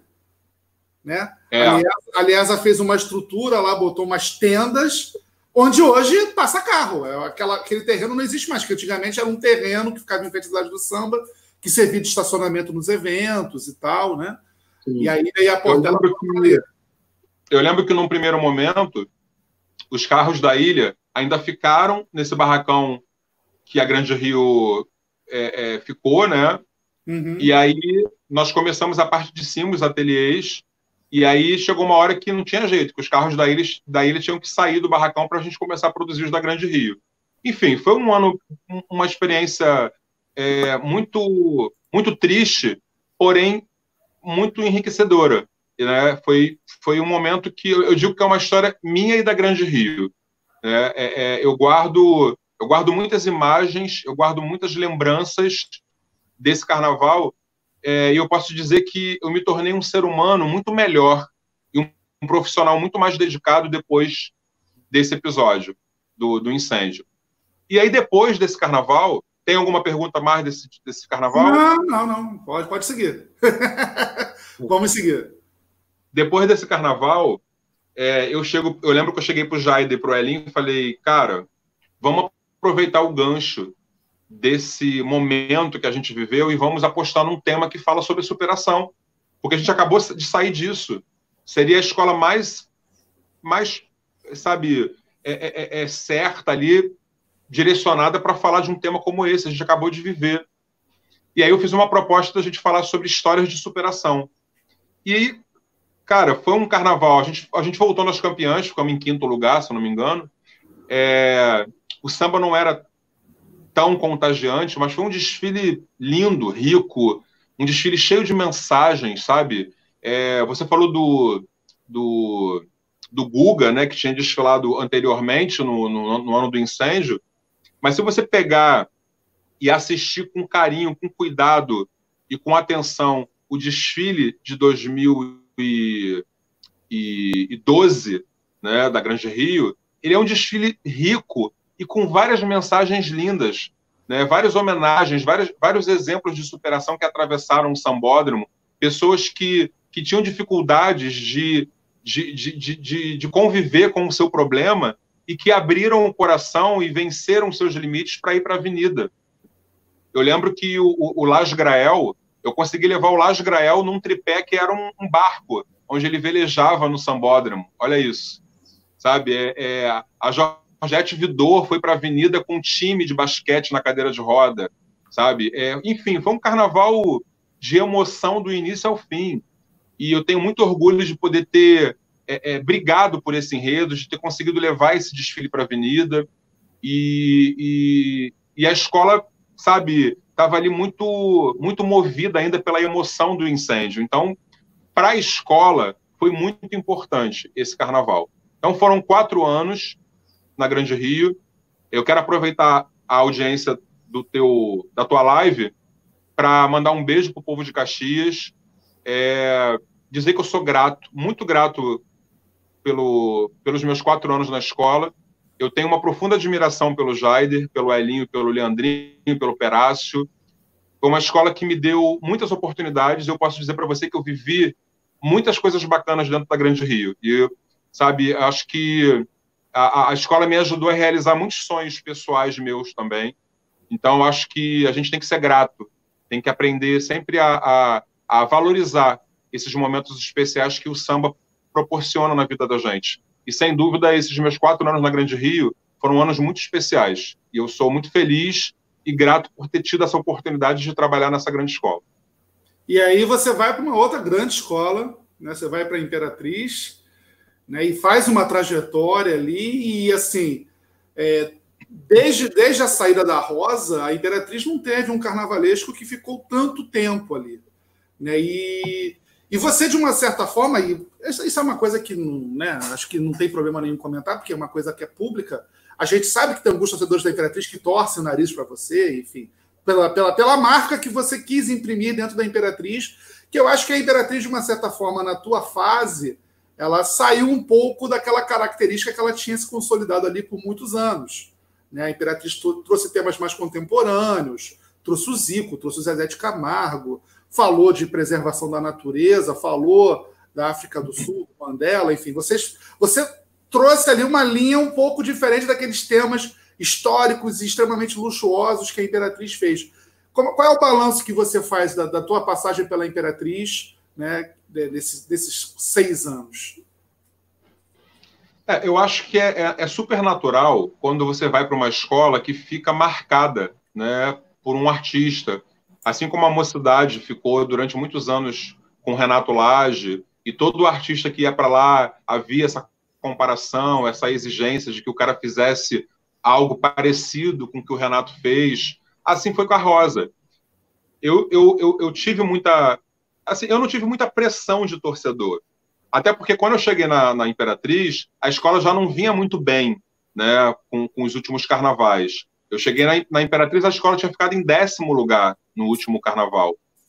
É, então, quando a gente faz o primeiro ano, que foi o Pará, com, em parceria com a Cacá e com o Mário Monteiro, eu, no meu primeiro ano na Imperatriz, eu, a gente fez uma parceria né, com a Cacá e com o Mário Monteiro. Então, é, eu dizia para eles, olha, eu, nós precisamos trazer essa escola nas campeãs. É a nossa meta aqui dentro. A Imperatriz não pode ficar de fora das campeãs. Não existe uma escola como essa ficar de fora. Ela tem que estar entre as seis. E vamos trabalhar para isso. No primeiro ano, eu tive total liberdade. E eu, mesmo dividindo o carnaval entre Rio e São Paulo, nós conseguimos fazer um grande carnaval. E, para nossa surpresa, a escola volta em quarto lugar. A escola né, voltou, foi super aclamada, um desfile lindo sobre o Pará. Surpreendente, e... eu diria. Muita gente se assustou, muita gente falou, nossa, a Imperatriz está bem, caramba, foi bom. Tá linda, é. E aí, no ano seguinte, eu continuo sozinho já, né, seguindo a minha carreira solo na escola. E aí vem a proposta de falar 2013, 2014, que foi o Zico. E aí é o que eu falo para você, não foi ideia minha, é, o seu Luiz me chamou e falou: ah, acho que tem um enredo aí para a gente falar do Zico. Cara, eu, eu tomei um choque, porque assim, eu não gosto de futebol. Né? Eu não sou muito fã de futebol. E eu falei: Jesus, se você pegar o histórico das escolas que falaram de futebol, não foram bem sucedidas. E eu falei: ah, é um desafio. E aí eu falei: eu, eu preciso criar um projeto que para quem não gosta de futebol tenha interesse de assistir. Fácil. E aí, no teu né? caso, fácil. Você fez para você mesmo. Eu falei. É. E aí nasceu o, o, reino do galinho de ouro na corte da imperatriz. Cara, foi um ano muito bacana. Primeiro que o seu Luiz ele é apaixonado por futebol. Mas né? é então, Botafogo, não é Flamengo. Ele é, é Botafogo. ele é botafoguense. Mas ele, eu acho que como a cada semana o Barracão vivia repleto de jogadores de futebol, de vários times, eu acho que aquilo era uma, era uma alegria para o São Luís. Então foi um ano muito especial. O Zico, ele, cara, é um cara incrível, né? O Zico é um cara fantástico. E ele, ele viveu com muita intensidade aquela homenagem. Então ele ia sempre no barracão, a família dele presente. É, eu lembro que os jogadores rivais né, da época que foram convidados para desfilar, quando, quando eu ligava, ou a assessoria da escola ligava para fazer o convite, a gente não teve um não, cara. Todo mundo queria participar da homenagem, queria desfilar, sabe? Foi um, um, um ano muito bacana que eu é, vivi foi, ali dentro foi, do foi o Dinamite, foi o Rivelino, né? Se não me engano, pelo Fluminense, acho que foi o Rivelino que foi, não lembro. Fora, foram jogadores de outros times que desfilaram. Sim, que... foi muita gente. Foi o time o time de. Acho que de. Ah, eu não lembro o ano, cara. Que veio no carro lá dos campeões da, da taça, que veio 81, 81. Isso. Veio quase o time todo, sabe? É... Enfim, foi incrível. Foi um, foi um desfile um desfile lindo que a gente poderia ter conseguido ali uma, uma colocação bem melhor. Mas, se, não fosse, se não fosse os problemas, né? Sempre, sempre, sempre a magia da curva da concentração que... os problemas que, que recaem depois sobre o artista que não tem nada a ver com a porra do problema. não, porque aquele, aquele desfile, vou, vou até abrir um, vou abrir até um rápido parêntese, uma história que é curiosa, uma história da Rádio Arquibancada, que na época meu irmão fazia parte da equipe, né? E assim, eu sou vascaíno, o Chico Frota é vascaíno, o Ralph, meu irmão, um monte de gente, um monte de vascaíno na rádio. E eu tá vindo lá o enredo do Zico, né? E assim, a gente conversou muito, a gente falou, gente, olha só, né? Vamos respeitar. A gente não é Flamengo, mas vamos respeitar. É a Imperatriz. Teve uma coisa, teve um episódio no ensaio técnico lá que rolou um comentário, a torcida da Imperatriz começou a falar horrores da gente, a Rádio Arquibancada tá, tá xoxando a Imperatriz, enfim. A gente falou assim: vamos fazer, um, vamos fazer uma transmissão tranquila. Tá vindo aí a Imperatriz, é uma grande escola. O Zico é um craque do futebol mundial, enfim, então, né, é do Flamengo, mas tem todo o nosso respeito. É uma pessoa muito bacana, um cara, né, 100%, pelo menos a impressão, nunca tive um contato próximo com ele, mas a impressão que eu tenho de que é uma pessoa ótima. E aí, beleza, estamos lá, vamos transmitir. E aí, sempre no início do desfile, eu desço os 10 primeiros minutos, mais ou menos, vou lá para a primeira cabine de jurados, assisto lá a comissão, o casal e tal, e volto. Nessa hora fica tocando samba na, na, na, na, na transmissão. E o repórter da concentração só chama se der algum problema, senão deixa o samba. O Chico fica lá de prontidão. E aí, meu irmão chama lá, pista, fala... aí o Chico fala, problema no carro abre alas. Aí, não, mas não há de ser nada, vai dar tudo certo e tal, a escola está entrando ainda. Passa mais um pouco, pista, problema no segundo carro. Ai, meu Deus, não, não, não, não. Problema no terceiro carro. Chegou uma hora que meu irmão virou e falou assim: ó, zicou tudo, zicou tudo, deu problema em tudo aqui, tá? porque realmente foi uma concentração complicada, né? Que são, são coisas que acontecem ali na hora, né? Não tem jeito. É, é, é, aquele ano foi um ano muito louco, porque a gente saiu do barracão com o carnaval 100% pronto, a escola estava todinha perfeita, as roupas lindas, é, um carnaval que foi entregue, sabe, é, é, bem antes para os componentes, a gente não teve problema com o tempo, enfim, foi, foi muito bacana. E quando, como a gente concentrou do lado do balança, tinha algumas alegorias que, normal, só podem ser é, é finalizadas depois que passa o viaduto. Cara, é uma, é uma questão de lógica, de, de, de logística da, da direção de carnaval com a harmonia. Só que naquele ano, é, tinha um, a gente estava vivendo um problema de desgaste de relacionamento entre a direção de carnaval e a direção de harmonia. E isso acabou refletindo na concentração. Era nítido, não se tinha um diálogo, não funcionava ali as coisas. A gente saiu do barracão com tudo explicado, ó, carro tal não pode levantar antes, não pode inflar os balões antes de passar, não sei o quê. E chegou na hora, os caras fizeram tudo errado. E isso acabou dificultando e atrapalhando o desfile, porque isso acaba desestabilizando todo mundo. E aí, pra... tivemos problema. O único problema é, técnico que, de fato, poderia ter acontecido de forma. É, é, é, enfim, que ninguém teve culpa, foi a chuteira do abre-alas.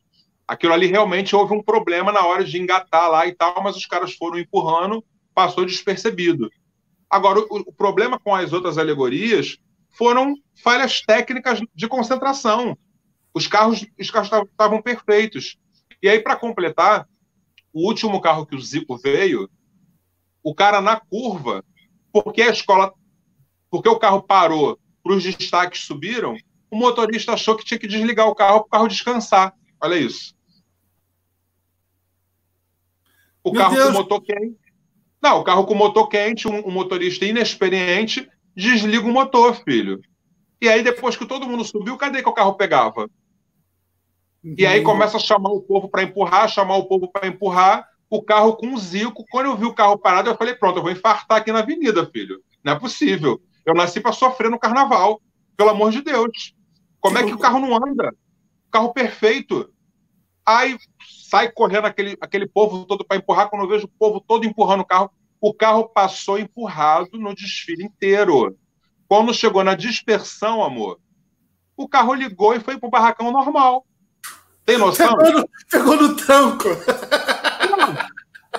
que loucura, Caê. Que loucura. Eu até, eu até, fiz uma live com o Zico esses dias. O Zico estava lembrando, Caê, eu lá em cima, eu desesperado, eu gritava: O que está acontecendo que esse carro não entra?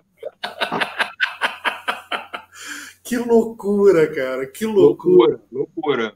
Mas depois foi embora, foi um sucesso. O cara foi aclamado na avenida. Voltou nas campeãs, pelo menos, né? Voltou nas campeãs. Mas era, era, era carnaval para campeonato, era carnaval para brigar. Era carnaval para título, com certeza.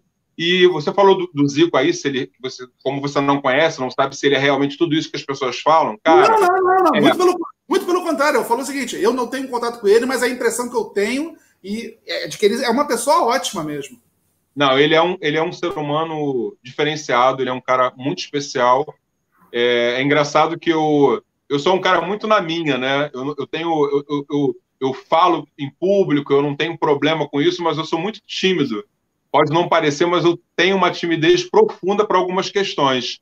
E aí, esses dias eu fui fazer uma live e eu, eu liguei, mandei uma mensagem para ele no WhatsApp, perguntando se ele podia participar de uma live comigo, eu cheio de vergonha.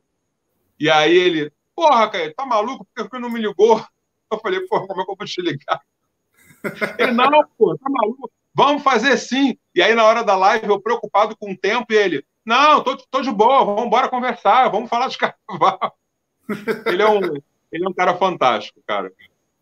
Não, é, e aí, assim, tá, o que, o que me chama a atenção, até já conversei contigo uma vez numa entrevista que eu fiz contigo para o UOL, é justamente essa diversidade de temas que você faz na Imperatriz. Né? Você sai do Pará, vai para o Zico, do Zico você vai para o Mandela, do Mandela para o Zezé de Camargo, quer dizer, é uma coisa. Saí, saí do Zico, fui para a África, da África vou para o sertanejo, do sertanejo vou para o Xingu com os índios, e encerro minha passagem na Imperatriz falando do bicentenário do Museu Nacional. Não, é, um não, é, não, e são histórias. Um do outro. E são histórias maravilhosas que eu quero abordar um pouquinho de cada coisa, porque tem coisas muito interessantes nisso aí. Você falou, por exemplo, o Zico. O Zico foi um, um desafio por fazer, porque o futebol não é plástico para carnaval, né? Assim, não, eu me lembro, na época eu te entrevistei para o UOL, você já me falava, eu não vou levar uma escola toda de chuteira e calção, não tem condição, eu tenho que fazer um trabalho aí em cima.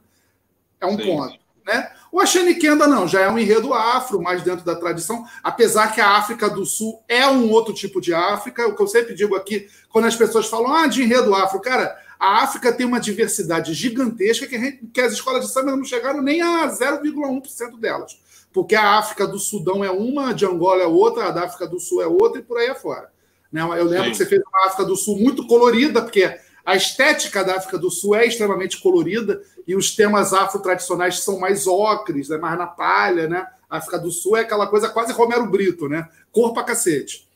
E aí você, e aí você vai para um enredo que muita gente, quando foi lançado, inclusive eu, falei assim, porra, Zezé de Camargo e Luciano. Mas você deve se recordar muito bem eu até faço uma meia-culpa, que eu escrevi um artigo, inclusive está até hoje aí no site da rádio, que eu, né, assim, que, que, que, eu acho que isso é importante, essa discussão é importante. A gente, dentro do carnaval, a gente reclama que a gente sofre muito preconceito, mas nós também somos preconceituosos. Ah, mas por que uma dupla sertaneja? Ou então, como a, Grande Rio depois fez, por que a Ivete? Não, a Ivete, o Zezé de Camargo, eles não são do nosso mundo, mas são importantes para é, determinados nichos culturais, regiões do país, têm histórias, são tão brasileiros quanto nós, né? E eu me recordo de toda a movimentação que foi feita em torno daquela, daquele enredo, né? E que culminou num show da dupla na quadra, que foi por sinal depois desse show, que eu não sou fã deles, eu não conhecia quase nem. Eu achava que eu não conhecia as músicas. Eu ia ouvindo, ah, essa eu conheço, ah, essa eu conheço. Eu acabei me emocionando. Eu queria que você falasse um pouco sobre essa coisa, né? que às vezes o enredo é pré-julgado e depois você acaba. E aí a Imperatriz também reverte esse pré-julgamento com um samba enredo fabuloso. Né? Fabuloso. É, a gente, a gente quando, a, quando a gente lançou o enredo, a escola recebeu uma enxurrada de críticas, foi bem tenso e e foi mais um desafio, né? Porque assim, você, eu já tinha saído de um, de um processo criativo com o Zico, que foi bem desgastante, porque eu precisei encontrar um caminho que agradasse a todos. Né? E a fórmula deu certo. Depois eu vou fazer a África, é, que foi o Ashani Kenda, que foi uma África pop, e era o meu primeiro carnaval com matemática afro, e eu quis ali é, é, ir por um outro caminho, buscar é, é, é, uma fonte de inspiração em, em, em artistas africanos, e deu super certo. Foi um carnaval lindo. A escola foi estandarte de ouro de melhor escola. Foi um, um desfile surpreendente. E aí no, aí, no ano seguinte, para 2016, veio Zezé de Camargo e Luciano. Eu já recebi essa ideia mais seguro. Eu sabia que o desafio ia ser grande, mas ao mesmo tempo eu, eu sabia da, da riqueza de conteúdo que eu tinha para poder desenvolver aquele carnaval. O universo sertanejo ele é muito rico, a música sertaneja é muito poderosa. E como o, Os Dois Filhos de Francisco foi um dos filmes que eu mais me emocionei na minha vida, é um filme lindo, aquele o filme que conta a história de vida deles, eu, eu sabia que, que ia sair uma coisa bacana. E aí começou uma viagem, cara, fabulosa nesse processo criativo de desenvolvimento de enredo. Eu, eu fui lá visitar o sítio onde eles moravam, lá no interior de Pirenópolis.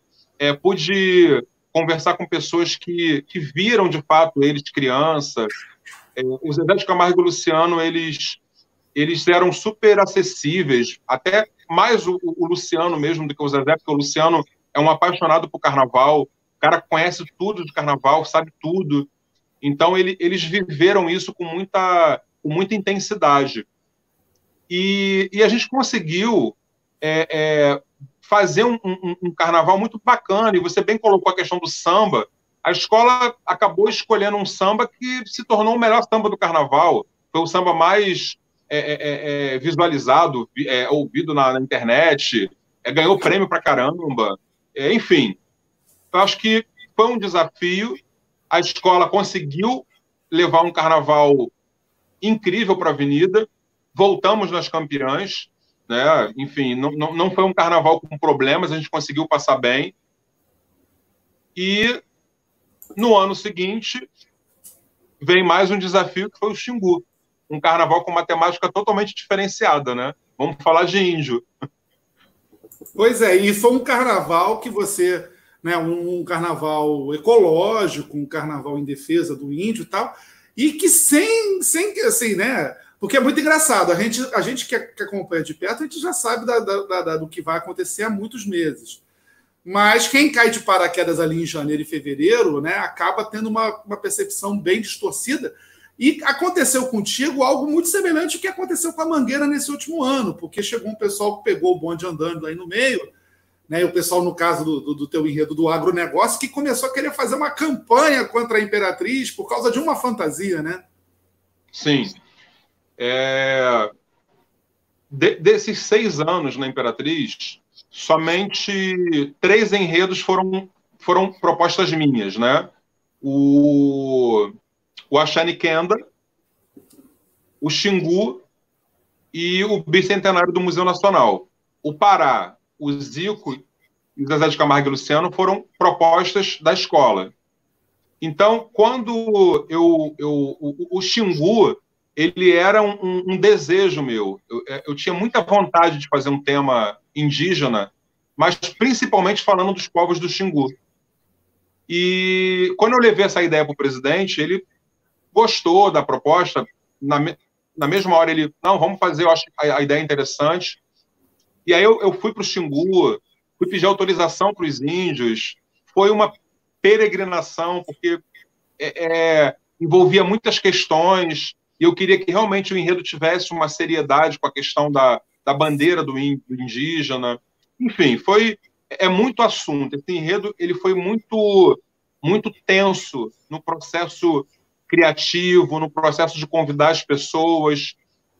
E aí, no meio desse turbilhão de coisas, me vem um ataque super agressivo do setor do agronegócio por conta de uma fantasia que era uma fantasia que falava do uso indevido do agrotóxico.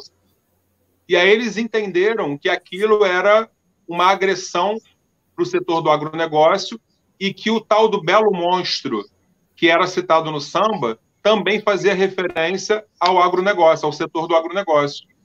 Cara, em momento nenhum foi proposta da escola agredir o setor do agronegócio. Até porque um ano anterior, a gente tinha falado do homem do campo, exaltando a agricultura com o Zezé de Camargo e Luciano. Então, não, né, não tinha coerência ali a escola, de repente, agredir o setor do agronegócio.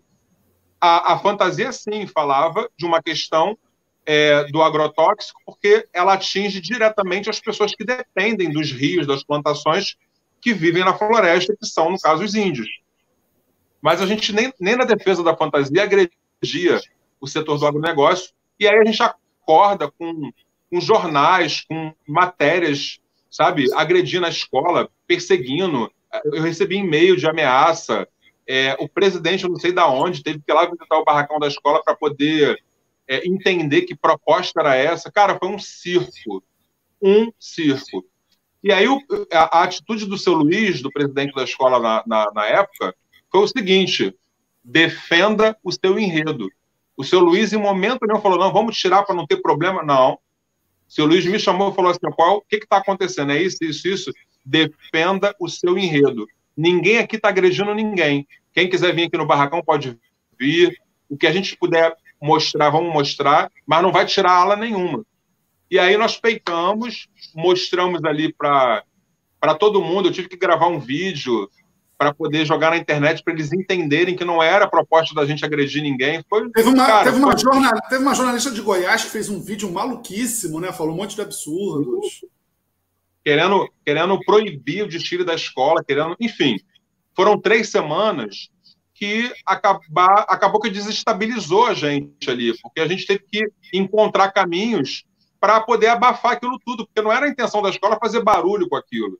E aí, enfim, depois eles entenderam que, que não era a intenção da escola de agredir ninguém, a ala foi para a avenida, é, os, os indígenas se posicionaram a favor da imperatriz. Para você ter uma, uma noção da seriedade, a, eu recebi uma ligação de, não posso citar nomes agora, mas de, de uma liderança do Xingu, é, dizendo que eles tinham, eles tinham sido procurados, tinham ofereceram dinheiro a eles para não virem para o desfile da escola.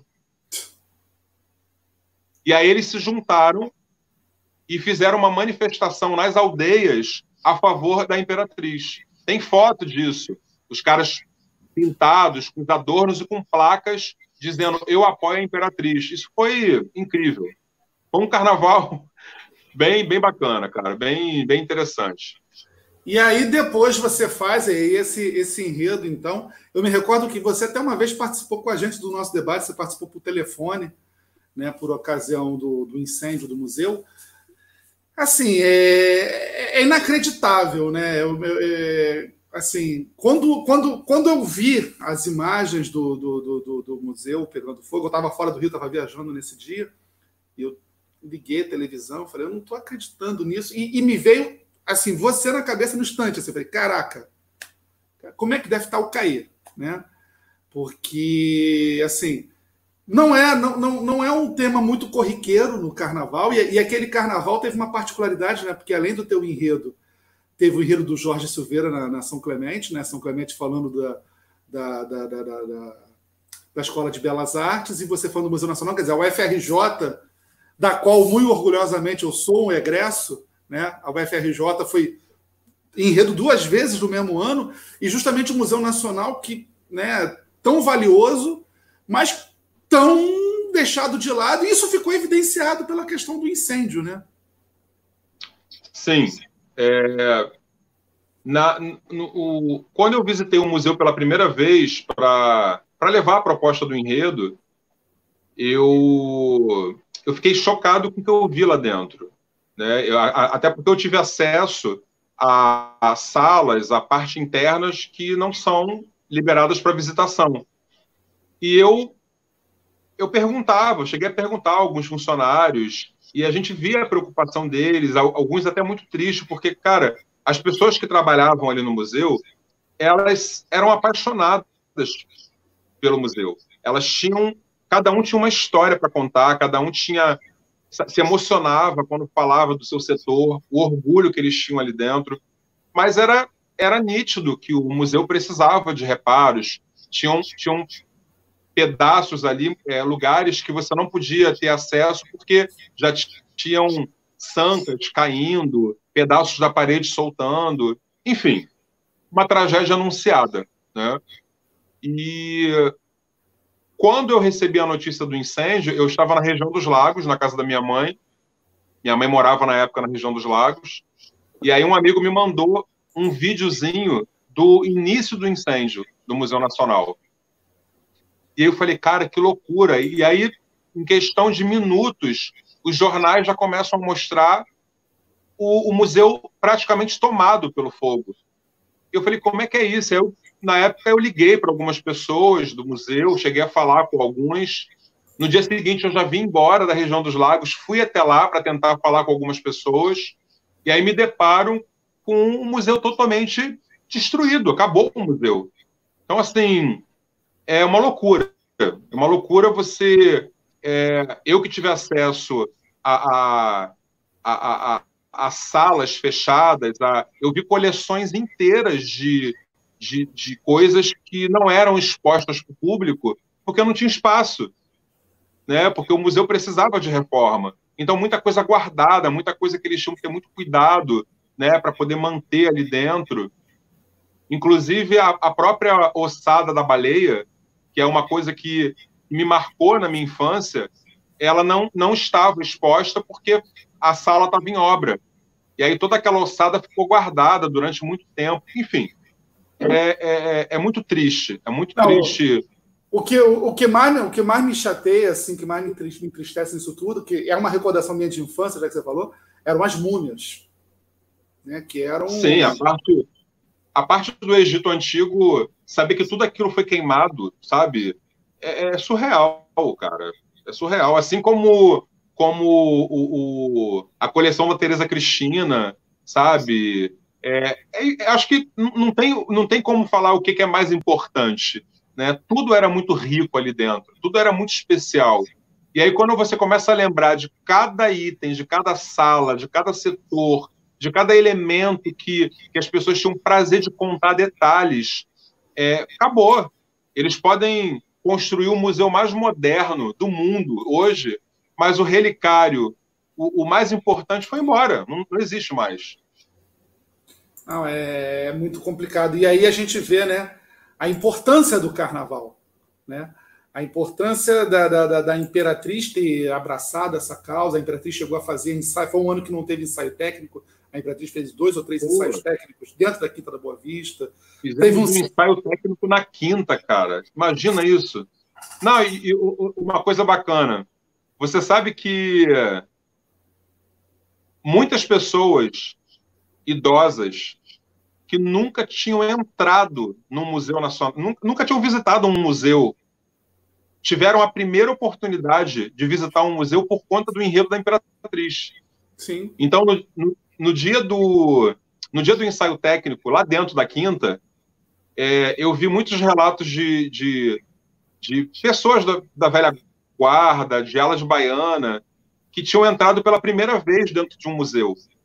Então, você, você saber que um enredo de escola de samba proporcionou isso a muitas pessoas que nunca tinham, nunca tinham tido a oportunidade de pisar, de visitar um museu, e através do enredo da Imperatriz é, foi esse, essa ponte, isso é muito bacana. Crianças, idosos, sabe? Jovens que nunca tinham ido num museu é, tiveram a oportunidade de conhecer de perto essa instituição tão importante que hoje não existe mais. Isso ficou gravado para todos nós e principalmente para essas pessoas que tiveram a primeira experiência de visitar um museu. Pois é, quer dizer, é, é o papel do carnaval, né? Lançar luz em coisas que. E até porque né, nós estamos num país muito elitista em que o museu é um ambiente que a própria pessoa né, de comunidade, ela às vezes não se sente à vontade, ela se pergunta: será que eu posso entrar? Mas, poxa, mas isso aqui não é para mim. E essa ponte que a Imperatriz fez, e que poderia ter dado frutos, né, porque o carnaval foi em fevereiro, o incêndio foi em setembro, quer dizer, pouquíssimos meses Sim. depois. Né, quer dizer, poderia ter ser construída ali uma relação, uma coisa, mas enfim. Na, época, aí... do, na época do incêndio, estava é, tava acontecendo uma exposição com as fantasias e elementos alegóricos né, do Carnaval da Imperatriz no museu. Ah, é? é. Tinha, então teve coisas da Imperatriz que foram perdidas ali também. Sim, sim. Pô, que pena, muito, muito triste. Mas e aí, então, enfim, né, já estamos chegando no final, a gente está contando a vida toda do Caio. Essa é, é a história da sua vida, Caio Rodrigues. Hoje, hoje, hoje tu me pegou de jeito, no bom sentido. Hoje, graças, mas, é, mas assim, o que, que acontece, Caio? A gente está fazendo esses programas aqui e depois que a gente começou a se tocar da importância, porque a gente, né, a gente não tem muito tempo para conversar quando as coisas estão na normalidade. A gente já tá, eu já estaria aqui fazendo uma entrevista contigo, e aí caiu o enredo da ilha, ah, não sei o que, ah, legal, pô, obrigado, Caio Rodrigues. Mas a gente está assim, já que a gente deu um pause, né? Então vamos ouvir os grandes nomes do carnaval, vamos ouvir suas histórias. Esse é, esse é um papo que fica para a posteridade. Uma pessoa que daqui a, a pessoa que daqui a 5, 10 anos quiser assistir, vai assistir, vai estar no YouTube. Se alguém quiser escrever alguma coisa sobre você, enfim, tá aqui. É, é, um, é um, documento. Assim, é, como, é, quase como uma calçada da fama aqui do, do, do carnaval. Os depoimentos. É, porque a gente, a gente já. Eu sempre, uma coisa que eu sempre me pego, sabe? Até na condição de ter entrevistado muitos antigos baluartes da União da Ilha. É, a quantidade de gente que se foi e não contou suas histórias, né? Que é gigantesca. Então, assim, a gente tem que, tem que fomentar isso. Obviamente que nada invalida que daqui a um tempo a gente faça mais uma entrevista contigo, que você vai ter mais histórias para contar, porque estamos longe do nosso prazo de validade. Se Deus quiser, daqui a um tempo eu vou te entrevistar, você vai contar a história do título da ilha, aquela coisa toda. Mas, enfim, para já encerrando então essa tua trajetória, nesses dois anos da Santa Cruz, né? Você fez, a, você fez o Teatro o Museu Nacional um pouco antes do, né, do, do seu né, do incêndio, enfim. E, por um outro lado, você fez uma justíssima homenagem em vida a Ruth de Souza, né, que nos deixou não faz muito tempo. E acho que é, é, é importante destacar isso. É, como, como eu tinha contado, já era um desejo meu de fazer Ruth na própria Imperatriz. Aí não houve a possibilidade, a ideia ficou na gaveta. E aí, quando eu. Quando o Zezo me chamou para ir para Santa Cruz, eu falei para ele: Ó, eu aceito se você deixar eu fazer o meu enredo. Aí ele falou: Qual o enredo? Eu falei: Eu quero fazer uma homenagem à dona Ruth de Souza. E aí, na hora, ele topou. Eu já tinha um contato com ela, eu marquei uma, uma reunião na casa dela, fui até ela, e aí levei a proposta. Ela, muito emocionada, aceitou é, que a gente fizesse essa homenagem a ela. E aí começou uma, uma viagem muito emocionante e, e gratificante, né? Porque você poder é, é, ter tido a oportunidade de conviver com essa mulher de perto, poder ouvir as histórias dela, sabe? E a dona Ruth Anderson, ela sempre muito lúcida, sabe? Então, é, é por mais que ela tivesse com, com a saúde um pouco debilitada, ela sempre foi muito apaixonada pela, pela profissão dela, né? A Ruth, ela, ela foi uma percussora, ela abriu portas, ela enfim, ela não é essa pérola negra, essa senhora liberdade à toa, né? Então, eu acho que o que mais me emocionou nesse carnaval foi ver o nervosismo dela para o desfile. Parecia que ela, que ela ia estrear uma peça. E aí as meninas que cuidam dela, elas me ligavam e falavam: Caê, a dona Ruth está muito nervosa porque ela quer ver a roupa dela. A roupa não chega, ela quer experimentar a roupa, ela quer saber se o carro dela está pronto. Então, assim, saber que, eu, que a escola, que a Santa Cruz, que eu, que, que enfim, que, que toda essa energia que a gente criou pôde proporcionar em vida é tanta emoção nessa reta final dela, né? Cara, é inesquecível poder saber que ela, que ela se divertiu, saber que ela, que ela, que ela se emocionou, que ela ficou nervosa, que ela brigou com familiares, que muita gente apareceu querendo desfilar, enfim. Foi, foi muito bacana. E tem uma cena muito, assim, que, que me marcou muito nessa, nesse, nessa trajetória desse carnaval, foi que no dia do desfile da Santa Cruz, naquela bendita sexta-feira, o mundo se acabou em chuva, né? E eu lembro que eu cheguei na concentração depois de trabalhar o dia inteiro, chuva até o joelho, aquela coisa toda. Eu fui para casa, me arrumei e voltei. Quando eu cheguei na, no Sambódromo, eu fiquei embaixo da marquise do restaurante na praça de alimentação, esperando a chuva baixar um pouco. E ela chegou, a dona Ruth, com a família dela, chegou ela sentadinha na cadeira de rodas, chovia, e um, uma pessoa segurando o guarda-chuva para ela, ela já com a barra do vestido um pouco molhada. E eu falei, Jesus, como é que essa mulher vai subir naquele carro, meu pai? Como é que vai ser isso? E aí levaram ela para o camarote e aí eu fui para a concentração. E aí quando foi se aproximando a hora do desfile, que tiveram que trazer ela para a concentração, eu lembro que eu conversei com um familiar dela, existia uma preocupação dela desfilar na chuva, e eu falei: olha, eu não posso obrigar que ela suba e desfile nessa chuva, nem posso arriscar a saúde dela. Então, é uma decisão dela e da família. Se ela quiser ficar no camarote assistir, de boa, ela vai receber a homenagem do mesmo jeito. Mas eu não posso fazer com uma senhora de 97 anos suba numa alegoria com esse, com esse pé d'água caindo e comprometa a saúde dela. Vocês decidam. E aí parece que foram perguntar para ela. E ela falou: Não, eu vou desfilar sim, me arruma um guarda-chuva. E aí começaram a correr atrás de um guarda-chuva. Eu lembro quando eu falei assim: pega uma cor que combine com o carro.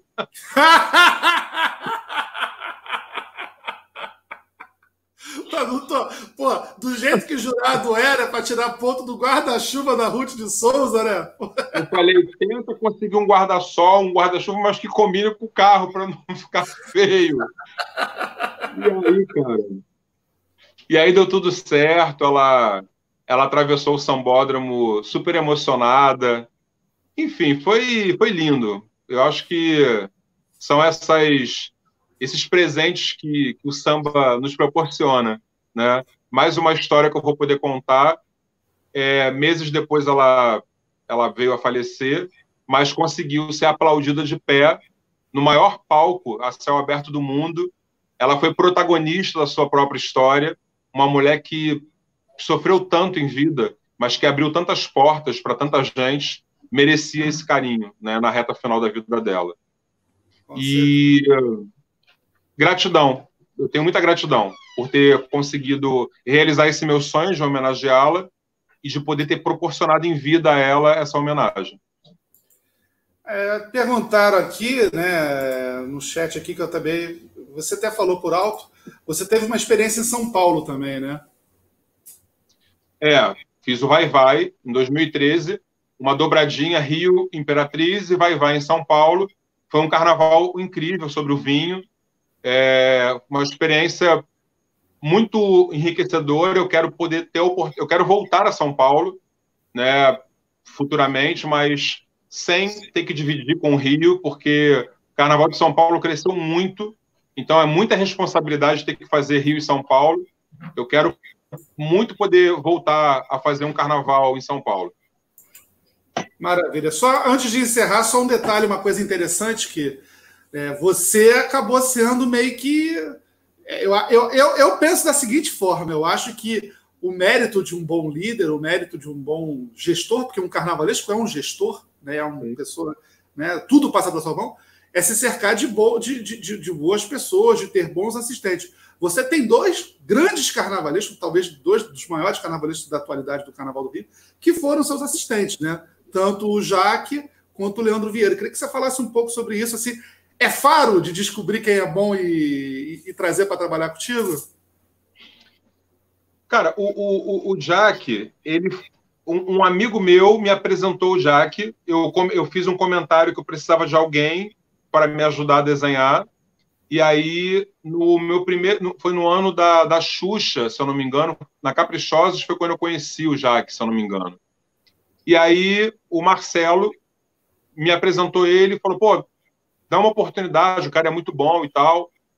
E aí eu conheci o trabalho do Jack naquele ano, ele foi trabalhar comigo, quer dizer, ele não trabalhou no barracão, ele praticamente desenhou em casa, é, no ano da Xuxa, fez algumas coisas comigo, e depois nós tivemos uma experiência juntos já de barracão na Santa Cruz no ano do teatro, em 2003. E aí, pô, cara, é, você, quando o cara é bom, tu já vê de cara. Só corrigir então uma coisa aí, uma, uma, questão cronológica, porque a Xuxa foi depois da Santa Cruz. A Xuxa foi em 2004. Isso, é. Então foi. Desculpa, a cabeça. É. Ele, desenhou provavelmente então o Carnaval do Porto da Pedra. É, na verdade, peraí, na verdade, na verdade, é, me, me, perdoem, porque é muita coisa. Não dá para lembrar certinho. Na verdade, é, eu acho que eu conheci o Jack em 2003. Hum. Foi 2003. Eu acho que foi isso. Enfim, nesse período aí. Mas o, primeiro, aí... o primeiro ano que vocês trabalharam foi no ano do teatro. Eu acho que foi, cara. Peraí, deixa eu lembrar aqui. Teatro foi 2003, né? Isso. 2003. É, foi 2003, foi 2003. Foi 2003 porque depois a gente fez depois de 2003 a gente fez Xuxa em 2004 e teve aquela confusão daquela disputa pela presidência da Caprichosa em 2005. Sim. Lembra disso?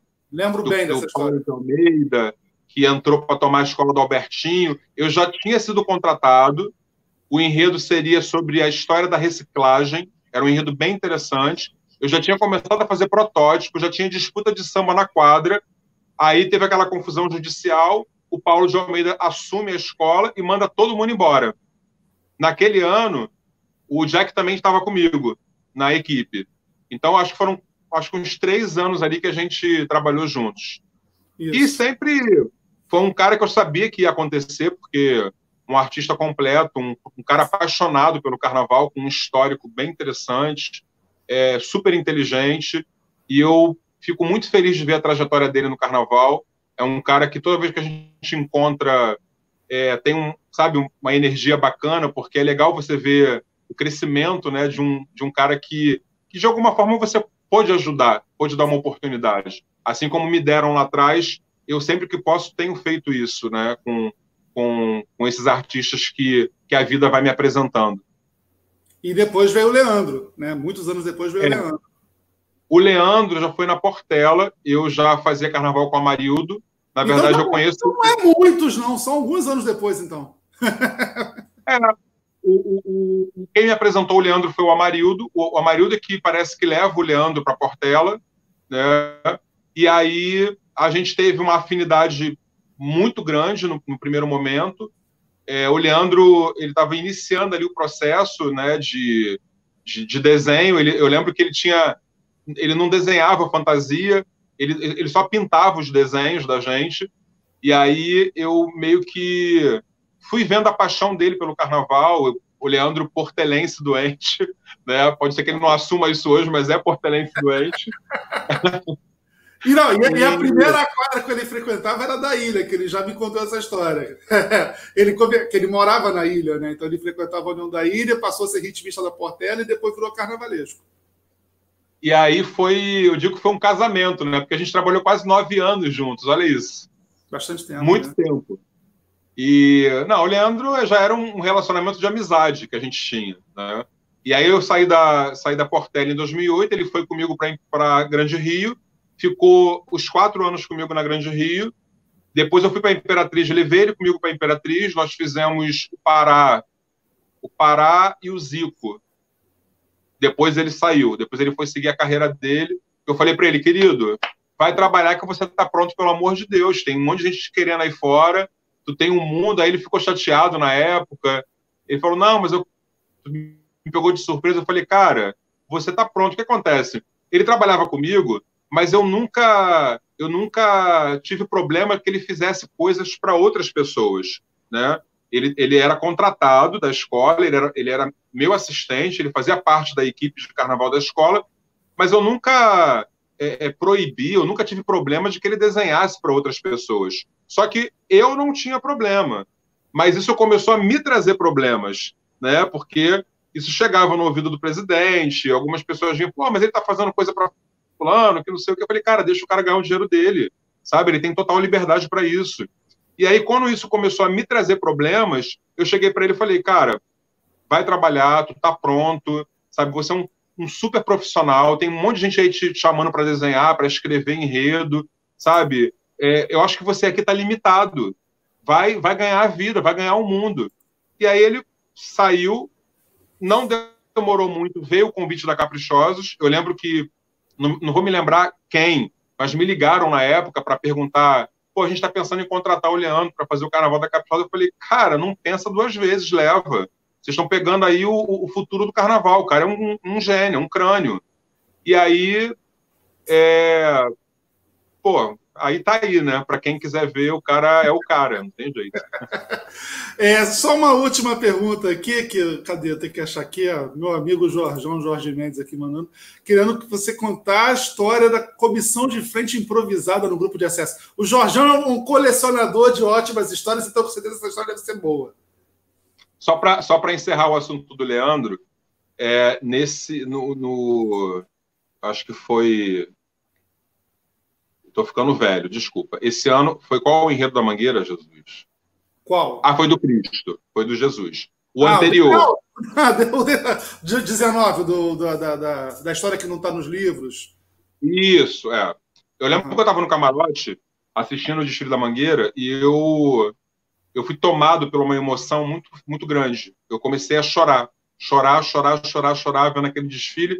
Foi um desfile muito forte, né? Muito muito muito carregado de emoção e me deu uma vontade de, de ir até ele, de, de, encontrar o Leandro. Olha, eu na maluquice, dentro de um camarote, falei, como é que eu vou achar o Leandro? Mas eu, eu saí no impulso do camarote e fui até o final do. Eu fui na Praça da Apoteose esperar o desfile acabar, porque eu sabia que ele vinha no final. Eu falei, ele vai me ver aqui, eu preciso dar um abraço nesse cara. E aí eu fiquei lá no final, esperando a escola finalizar o desfile, e de fato ele veio logo no finalzinho da escola. Acho que ele estava abraçado com a bandeira da mangueira. E eu chego a me arrepiar contando isso para você. E aí eu estava tão tomado de emoção que eu fiquei paradinho num canto na esperança de que ele me visse. Eu falei, ele vai me enxergar. E aí não deu outra. Ele, ele me olhou. Quando ele me viu, ele veio num disparo. E aí a gente se abraçou. E a gente ficou ali meio que num transe, sabe? Abraçado alguns minutos. E ele me falou um monte de coisa bacana. E eu falei para ele, eu falei, cara, é, é, você merece isso. Você merece viver isso. E, eu acho que é isso que, que, que, que é o bacana do carnaval. A gente vive num meio tão cruel, né? E num mundo tão cruel que a gente precisa mais disso a gente sabe que existe a disputa, a gente sabe que existe a rivalidade. Hoje você está aqui em cima, amanhã você está embaixo. Você, como jornalista, já, já, já viveu tanta coisa, né? E eu digo para você o seguinte: eu sou muito grato por Deus ter me dado oportunidades de chegar onde eu cheguei e de eu, e de eu poder ter tido a oportunidade de proporcionar coisas bacanas às pessoas que passaram pela minha vida. Eu sei que eu, eu, eu poderia ter feito muito mais por muita gente, mas nem sempre as coisas dependem somente da gente no meio. A gente não tem autonomia para muita coisa. E tanto o Jack, quanto o Leandro, quanto o Paulo Brasil, que está em, em, São Paulo, tantas pessoas que, de alguma forma, passaram é, pela minha vida, fizeram parte, em algum momento da minha história, quando eu vejo essas pessoas brilharem, quando eu vejo eles serem reconhecidos e, e, e, premiados pelo seu trabalho, isso me envaidece muito como ser humano. Porque eu sei que a gente está aqui de passagem. E a hora que eu tiver que partir desse, desse mundo, eu quero ser lembrado de uma forma carinhosa, de uma forma saudável. Eu quero deixar coisas boas aqui. Sabe? Então, é, é eu estou te contando isso porque foi um momento muito especial para mim. Aquele abraço foi, foi muito forte.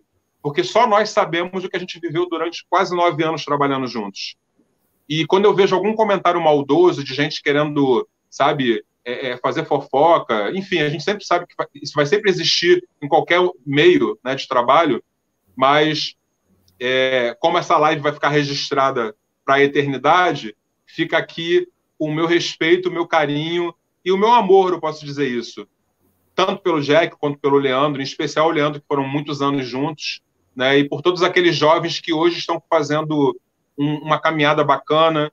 É, o, o, Gabriel e o Léo da, da Grande Rio, que são dois caras que eu tenho maior admiração. O João Vitor, né, que é um, um, um, um, ser humano incrível.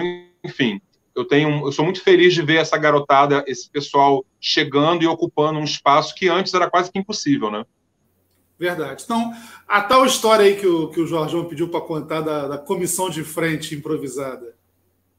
Cara, foi na Vigário Geral, esse Jorjão, só Jesus, cara. eu sabia que tinha alguma coisa.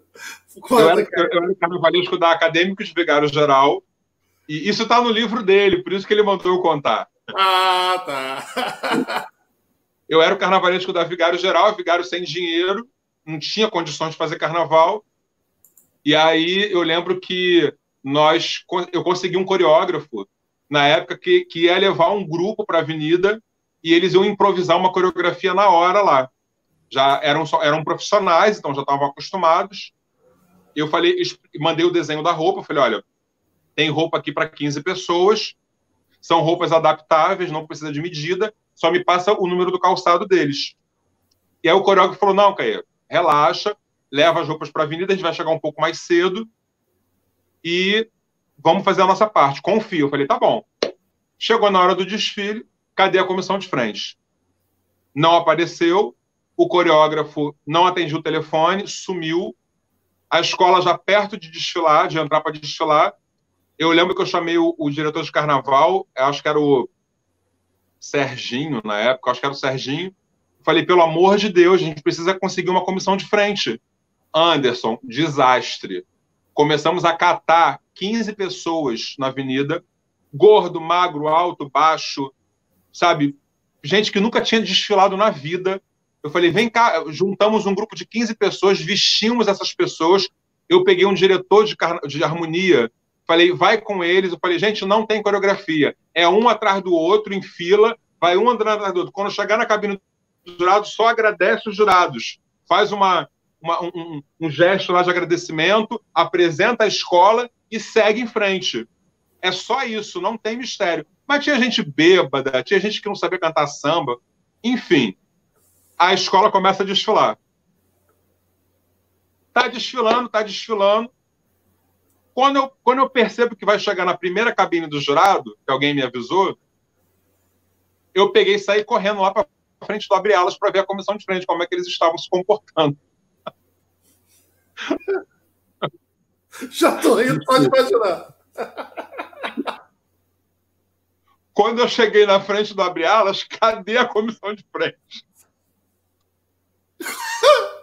Onde estava? Sumiu a comissão de frente, não estava na frente do abre-alas. Aí eu falei, gente, cadê a comissão de frente? Está chegando a cabine dos jurados. Anderson, eles estavam brincando, dando volta no abre-alas.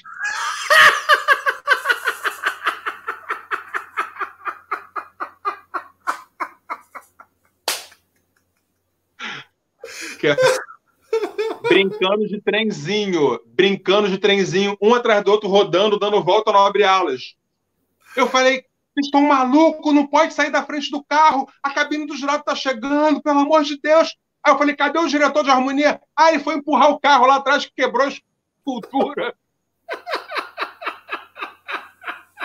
Resumindo, eu tive que ir na frente da escola, acompanhando a comissão de frente, e apontando para eles a hora que a cabine vinha chegando, e as calças caindo, o cinto soltava, o cara bêbado, esquecer que tinha que apresentar a escola, enfim, desastre total.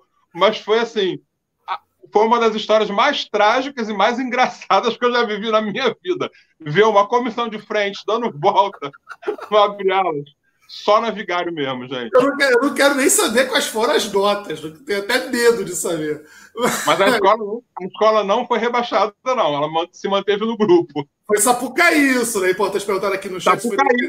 Foi... Sapucaí. Isso foi Sapucaí, o grupo B, antigamente, que desfilava na, na, na terça, né? Era na terça-feira de carnaval. Aí, sensacional. Cara, é, agradeço muito. A gente já está aqui há quase duas horas e vinte conversando, assim, muita história, mas eu acho que né, acho que o público está aqui, está todo mundo é, comentando, todo mundo curtindo. Eu acho que assim, a gente conseguiu brindar o público com um papo legal. Muito boa sorte para você. Sou teu amigo, sou teu fã, gosto muito do teu trabalho, gosto muito da pessoa que você é, sempre franca, sempre, sempre muito carinhosa, sempre muito atenciosa. E agora, né? Agora com a responsabilidade de subir a minha União da Ilha, mais do que nunca eu vou torcer por você. Grande abraço, Caí, deixa o espaço aí para a tua, tua saudação final.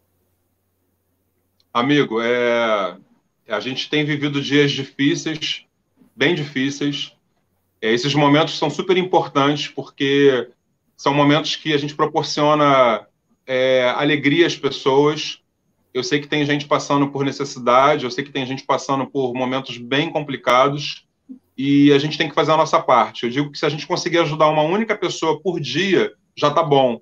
E às vezes não é uma ajuda financeira. É exatamente isso que você está fazendo. É um bate-papo, é levar alegria. É, a gente precisa é, é, se sensibilizar com o que o mundo está passando. E isso é muito bacana, sabe? Poder, poder contar essas histórias é um prazer. Poder estar aqui com você é um prazer, porque eu, como eu disse no início, eu tenho um, um profundo respeito pelo profissional que você é. Você, você não faz um jornalismo é, sujo, você não faz um jornalismo agressor, você é um cara apaixonado pelo carnaval. E eu não estaria aqui há quase duas horas é, com uma pessoa se eu não tivesse respeito e admiração como eu tenho por você. E a, na vida, a gente precisa ser grato pelas pessoas que cruzam a nossa vida e que nos respeitam. Eu, como artista de carnaval, como carnavalesco, eu, eu, eu aturo muita coisa, porque a gente é muito agredido de forma gratuita por pessoas que não conhecem a nossa história e não têm entendimento do que a gente vive para levar um carnaval para a avenida.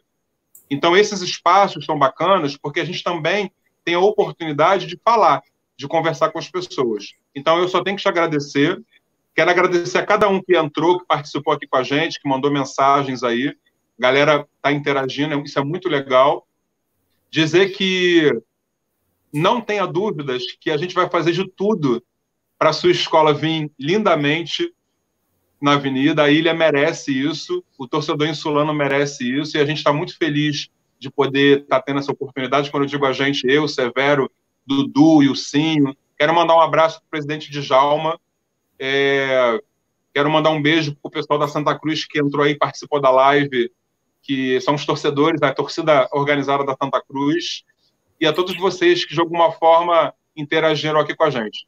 Agradeço a oportunidade. Tu sabe que pode contar comigo sempre que precisar. Maravilha. Só para registrar, não sei se você está conseguindo acompanhar aí, mas Teve Portelense te mandando abraço, torcedor da Grande Rio te mandando abraço, torcedor da Imperatriz te mandando abraço. Assim, todas as escolas por onde uhum. você passou, sempre teve alguém falando. Eu acho que é isso, eu acho que é isso que a gente leva da vida, né? É... Eu, não consigo, eu não consigo ver as, as, eu não consigo ver aqui, não aparece para mim tudo. Algumas uhum. frases que aparecem aqui, algumas perguntas. É, pois é, então é que eu, eu, eu vou destacando aqui uma ou outra, mas assim, só para registrar. Portelenses, Gresilenses, né, tricolores de Caxias, enfim, todas o pessoal da Caprichosa, todo mundo aqui, todas as escolas por onde você passou, é Santa Cruz, a gente precisa dizer, o pessoal aqui da Santa Cruz está comentando direto aqui desde o início. Tem aqui ó, um morador de, de Florianópolis também, que tá, participou bastante. Enfim, oh, que dizer, bom. Então, que emocionado com, com, o que aconteceu. Olha, apareceu aqui até ó, Uruguaiana, abraço dos rouxinóis. Ó, até, ah, que bacana, povo do Sul. Uruguaiana, onde você... Bom onde nós fomos é jurados. da vida. É, é, o que a gente leva da vida, amigo, é isso. Exatamente, eu, eu, eu rezo pela mesma cartilha. Então, é, só deixar aqui, então, para encerrar aqui os nossos velhos, é igual missa, né? A gente vai agora para os, os recadinhos, o final aqui. É, antes de tudo, ajude a Rádio Arquibancada, colabore com a nossa campanha para a gente continuar aí tocando o nosso trabalho. Nossa campanha está lá no Catarse. A partir de R$ reais por mês você pode ajudar a Rádio Arquibancada a continuar seu trabalho. É o que eu sempre digo. Cara, é gente pra caramba aqui assistindo, é gente pra caramba dando like, é gente pra caramba comentando. Se cada um ajudar com cinco reais, a gente já. já porque os boletos chegam, né? Não tem jeito. Aí a gente tem que tocar o barco. Amanhã, vamos aos próximos detalhes, os próximos destaques da nossa programação. Amanhã, um debate especial sobre empreendedorismo no carnaval. Teremos a Célia Domingues da Mebras, o Moacir Barreto, né, nosso querido que além de dirigente da, da, da Mangueira, diretor da M7, que durante muitos anos organizou a, a Carnavalha, a feira de negócios do Carnaval, e o Igor Leal, né, sambista, compositor, ex-mestre-sala, dono da grife de samba, né, que é uma, uma grife aí que todo mundo do mundo do Carnaval usa. Então a gente vai falar amanhã sobre né, o desafio né, de viver de Carnaval, o Carnaval como negócios, como modelo de negócios, que já tinha muitas dificuldades, já tinha muitos problemas e teremos desafios ainda muito maiores pela frente. Esse é o destaque de amanhã. Então, amanhã às 8 da noite. E nós falamos, olha quem é o próximo, o próximo papo aqui daqui Bancada em Casa na quarta-feira que vem.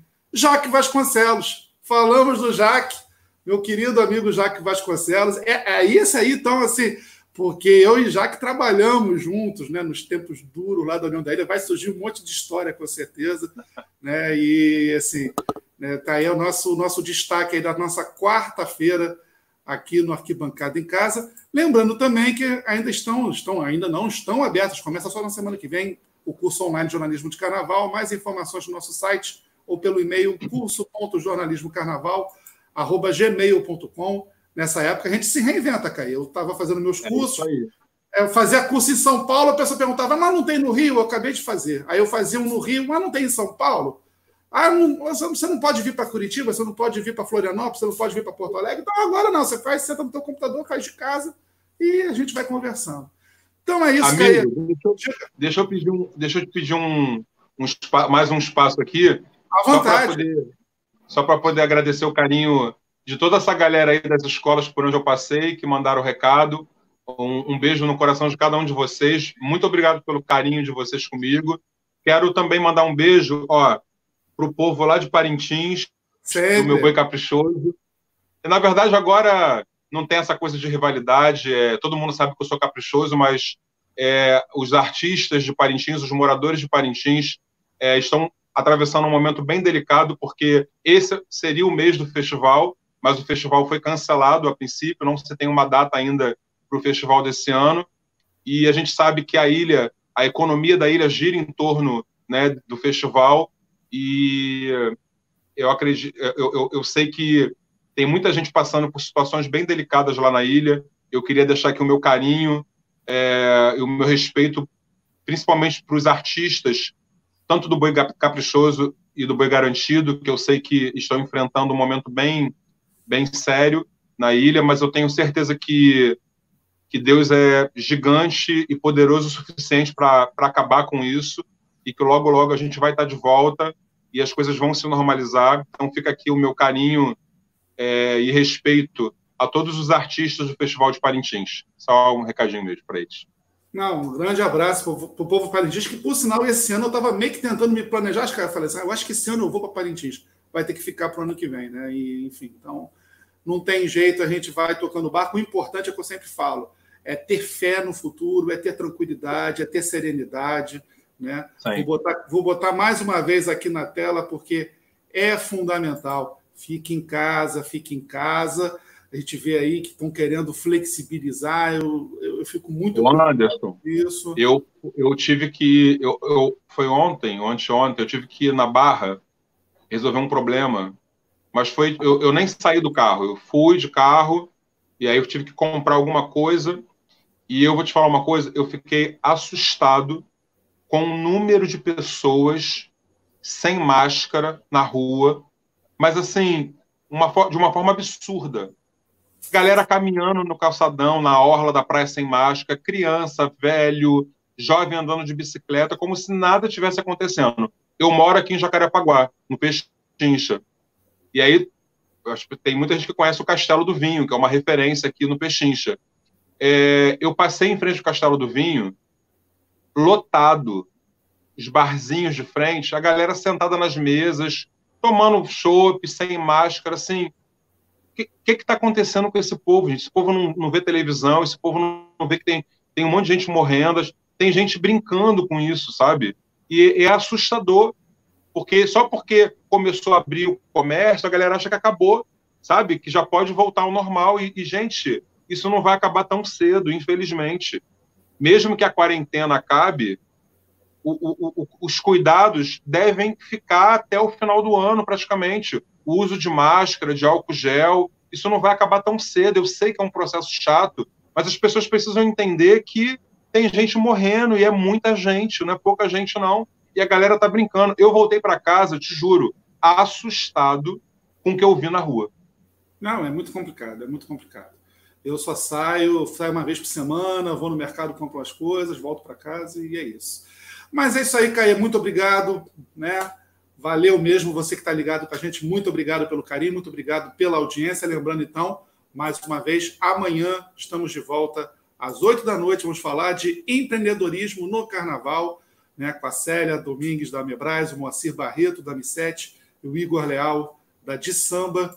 E a gente vai ficando por aqui. Caê, beijo no coração, muito obrigado por tudo. Você que está em casa, valeu pela audiência, pelo carinho, pelos comentários. Com as bênçãos do São Jorge Guerreiro, vamos ficando por aqui. Até amanhã.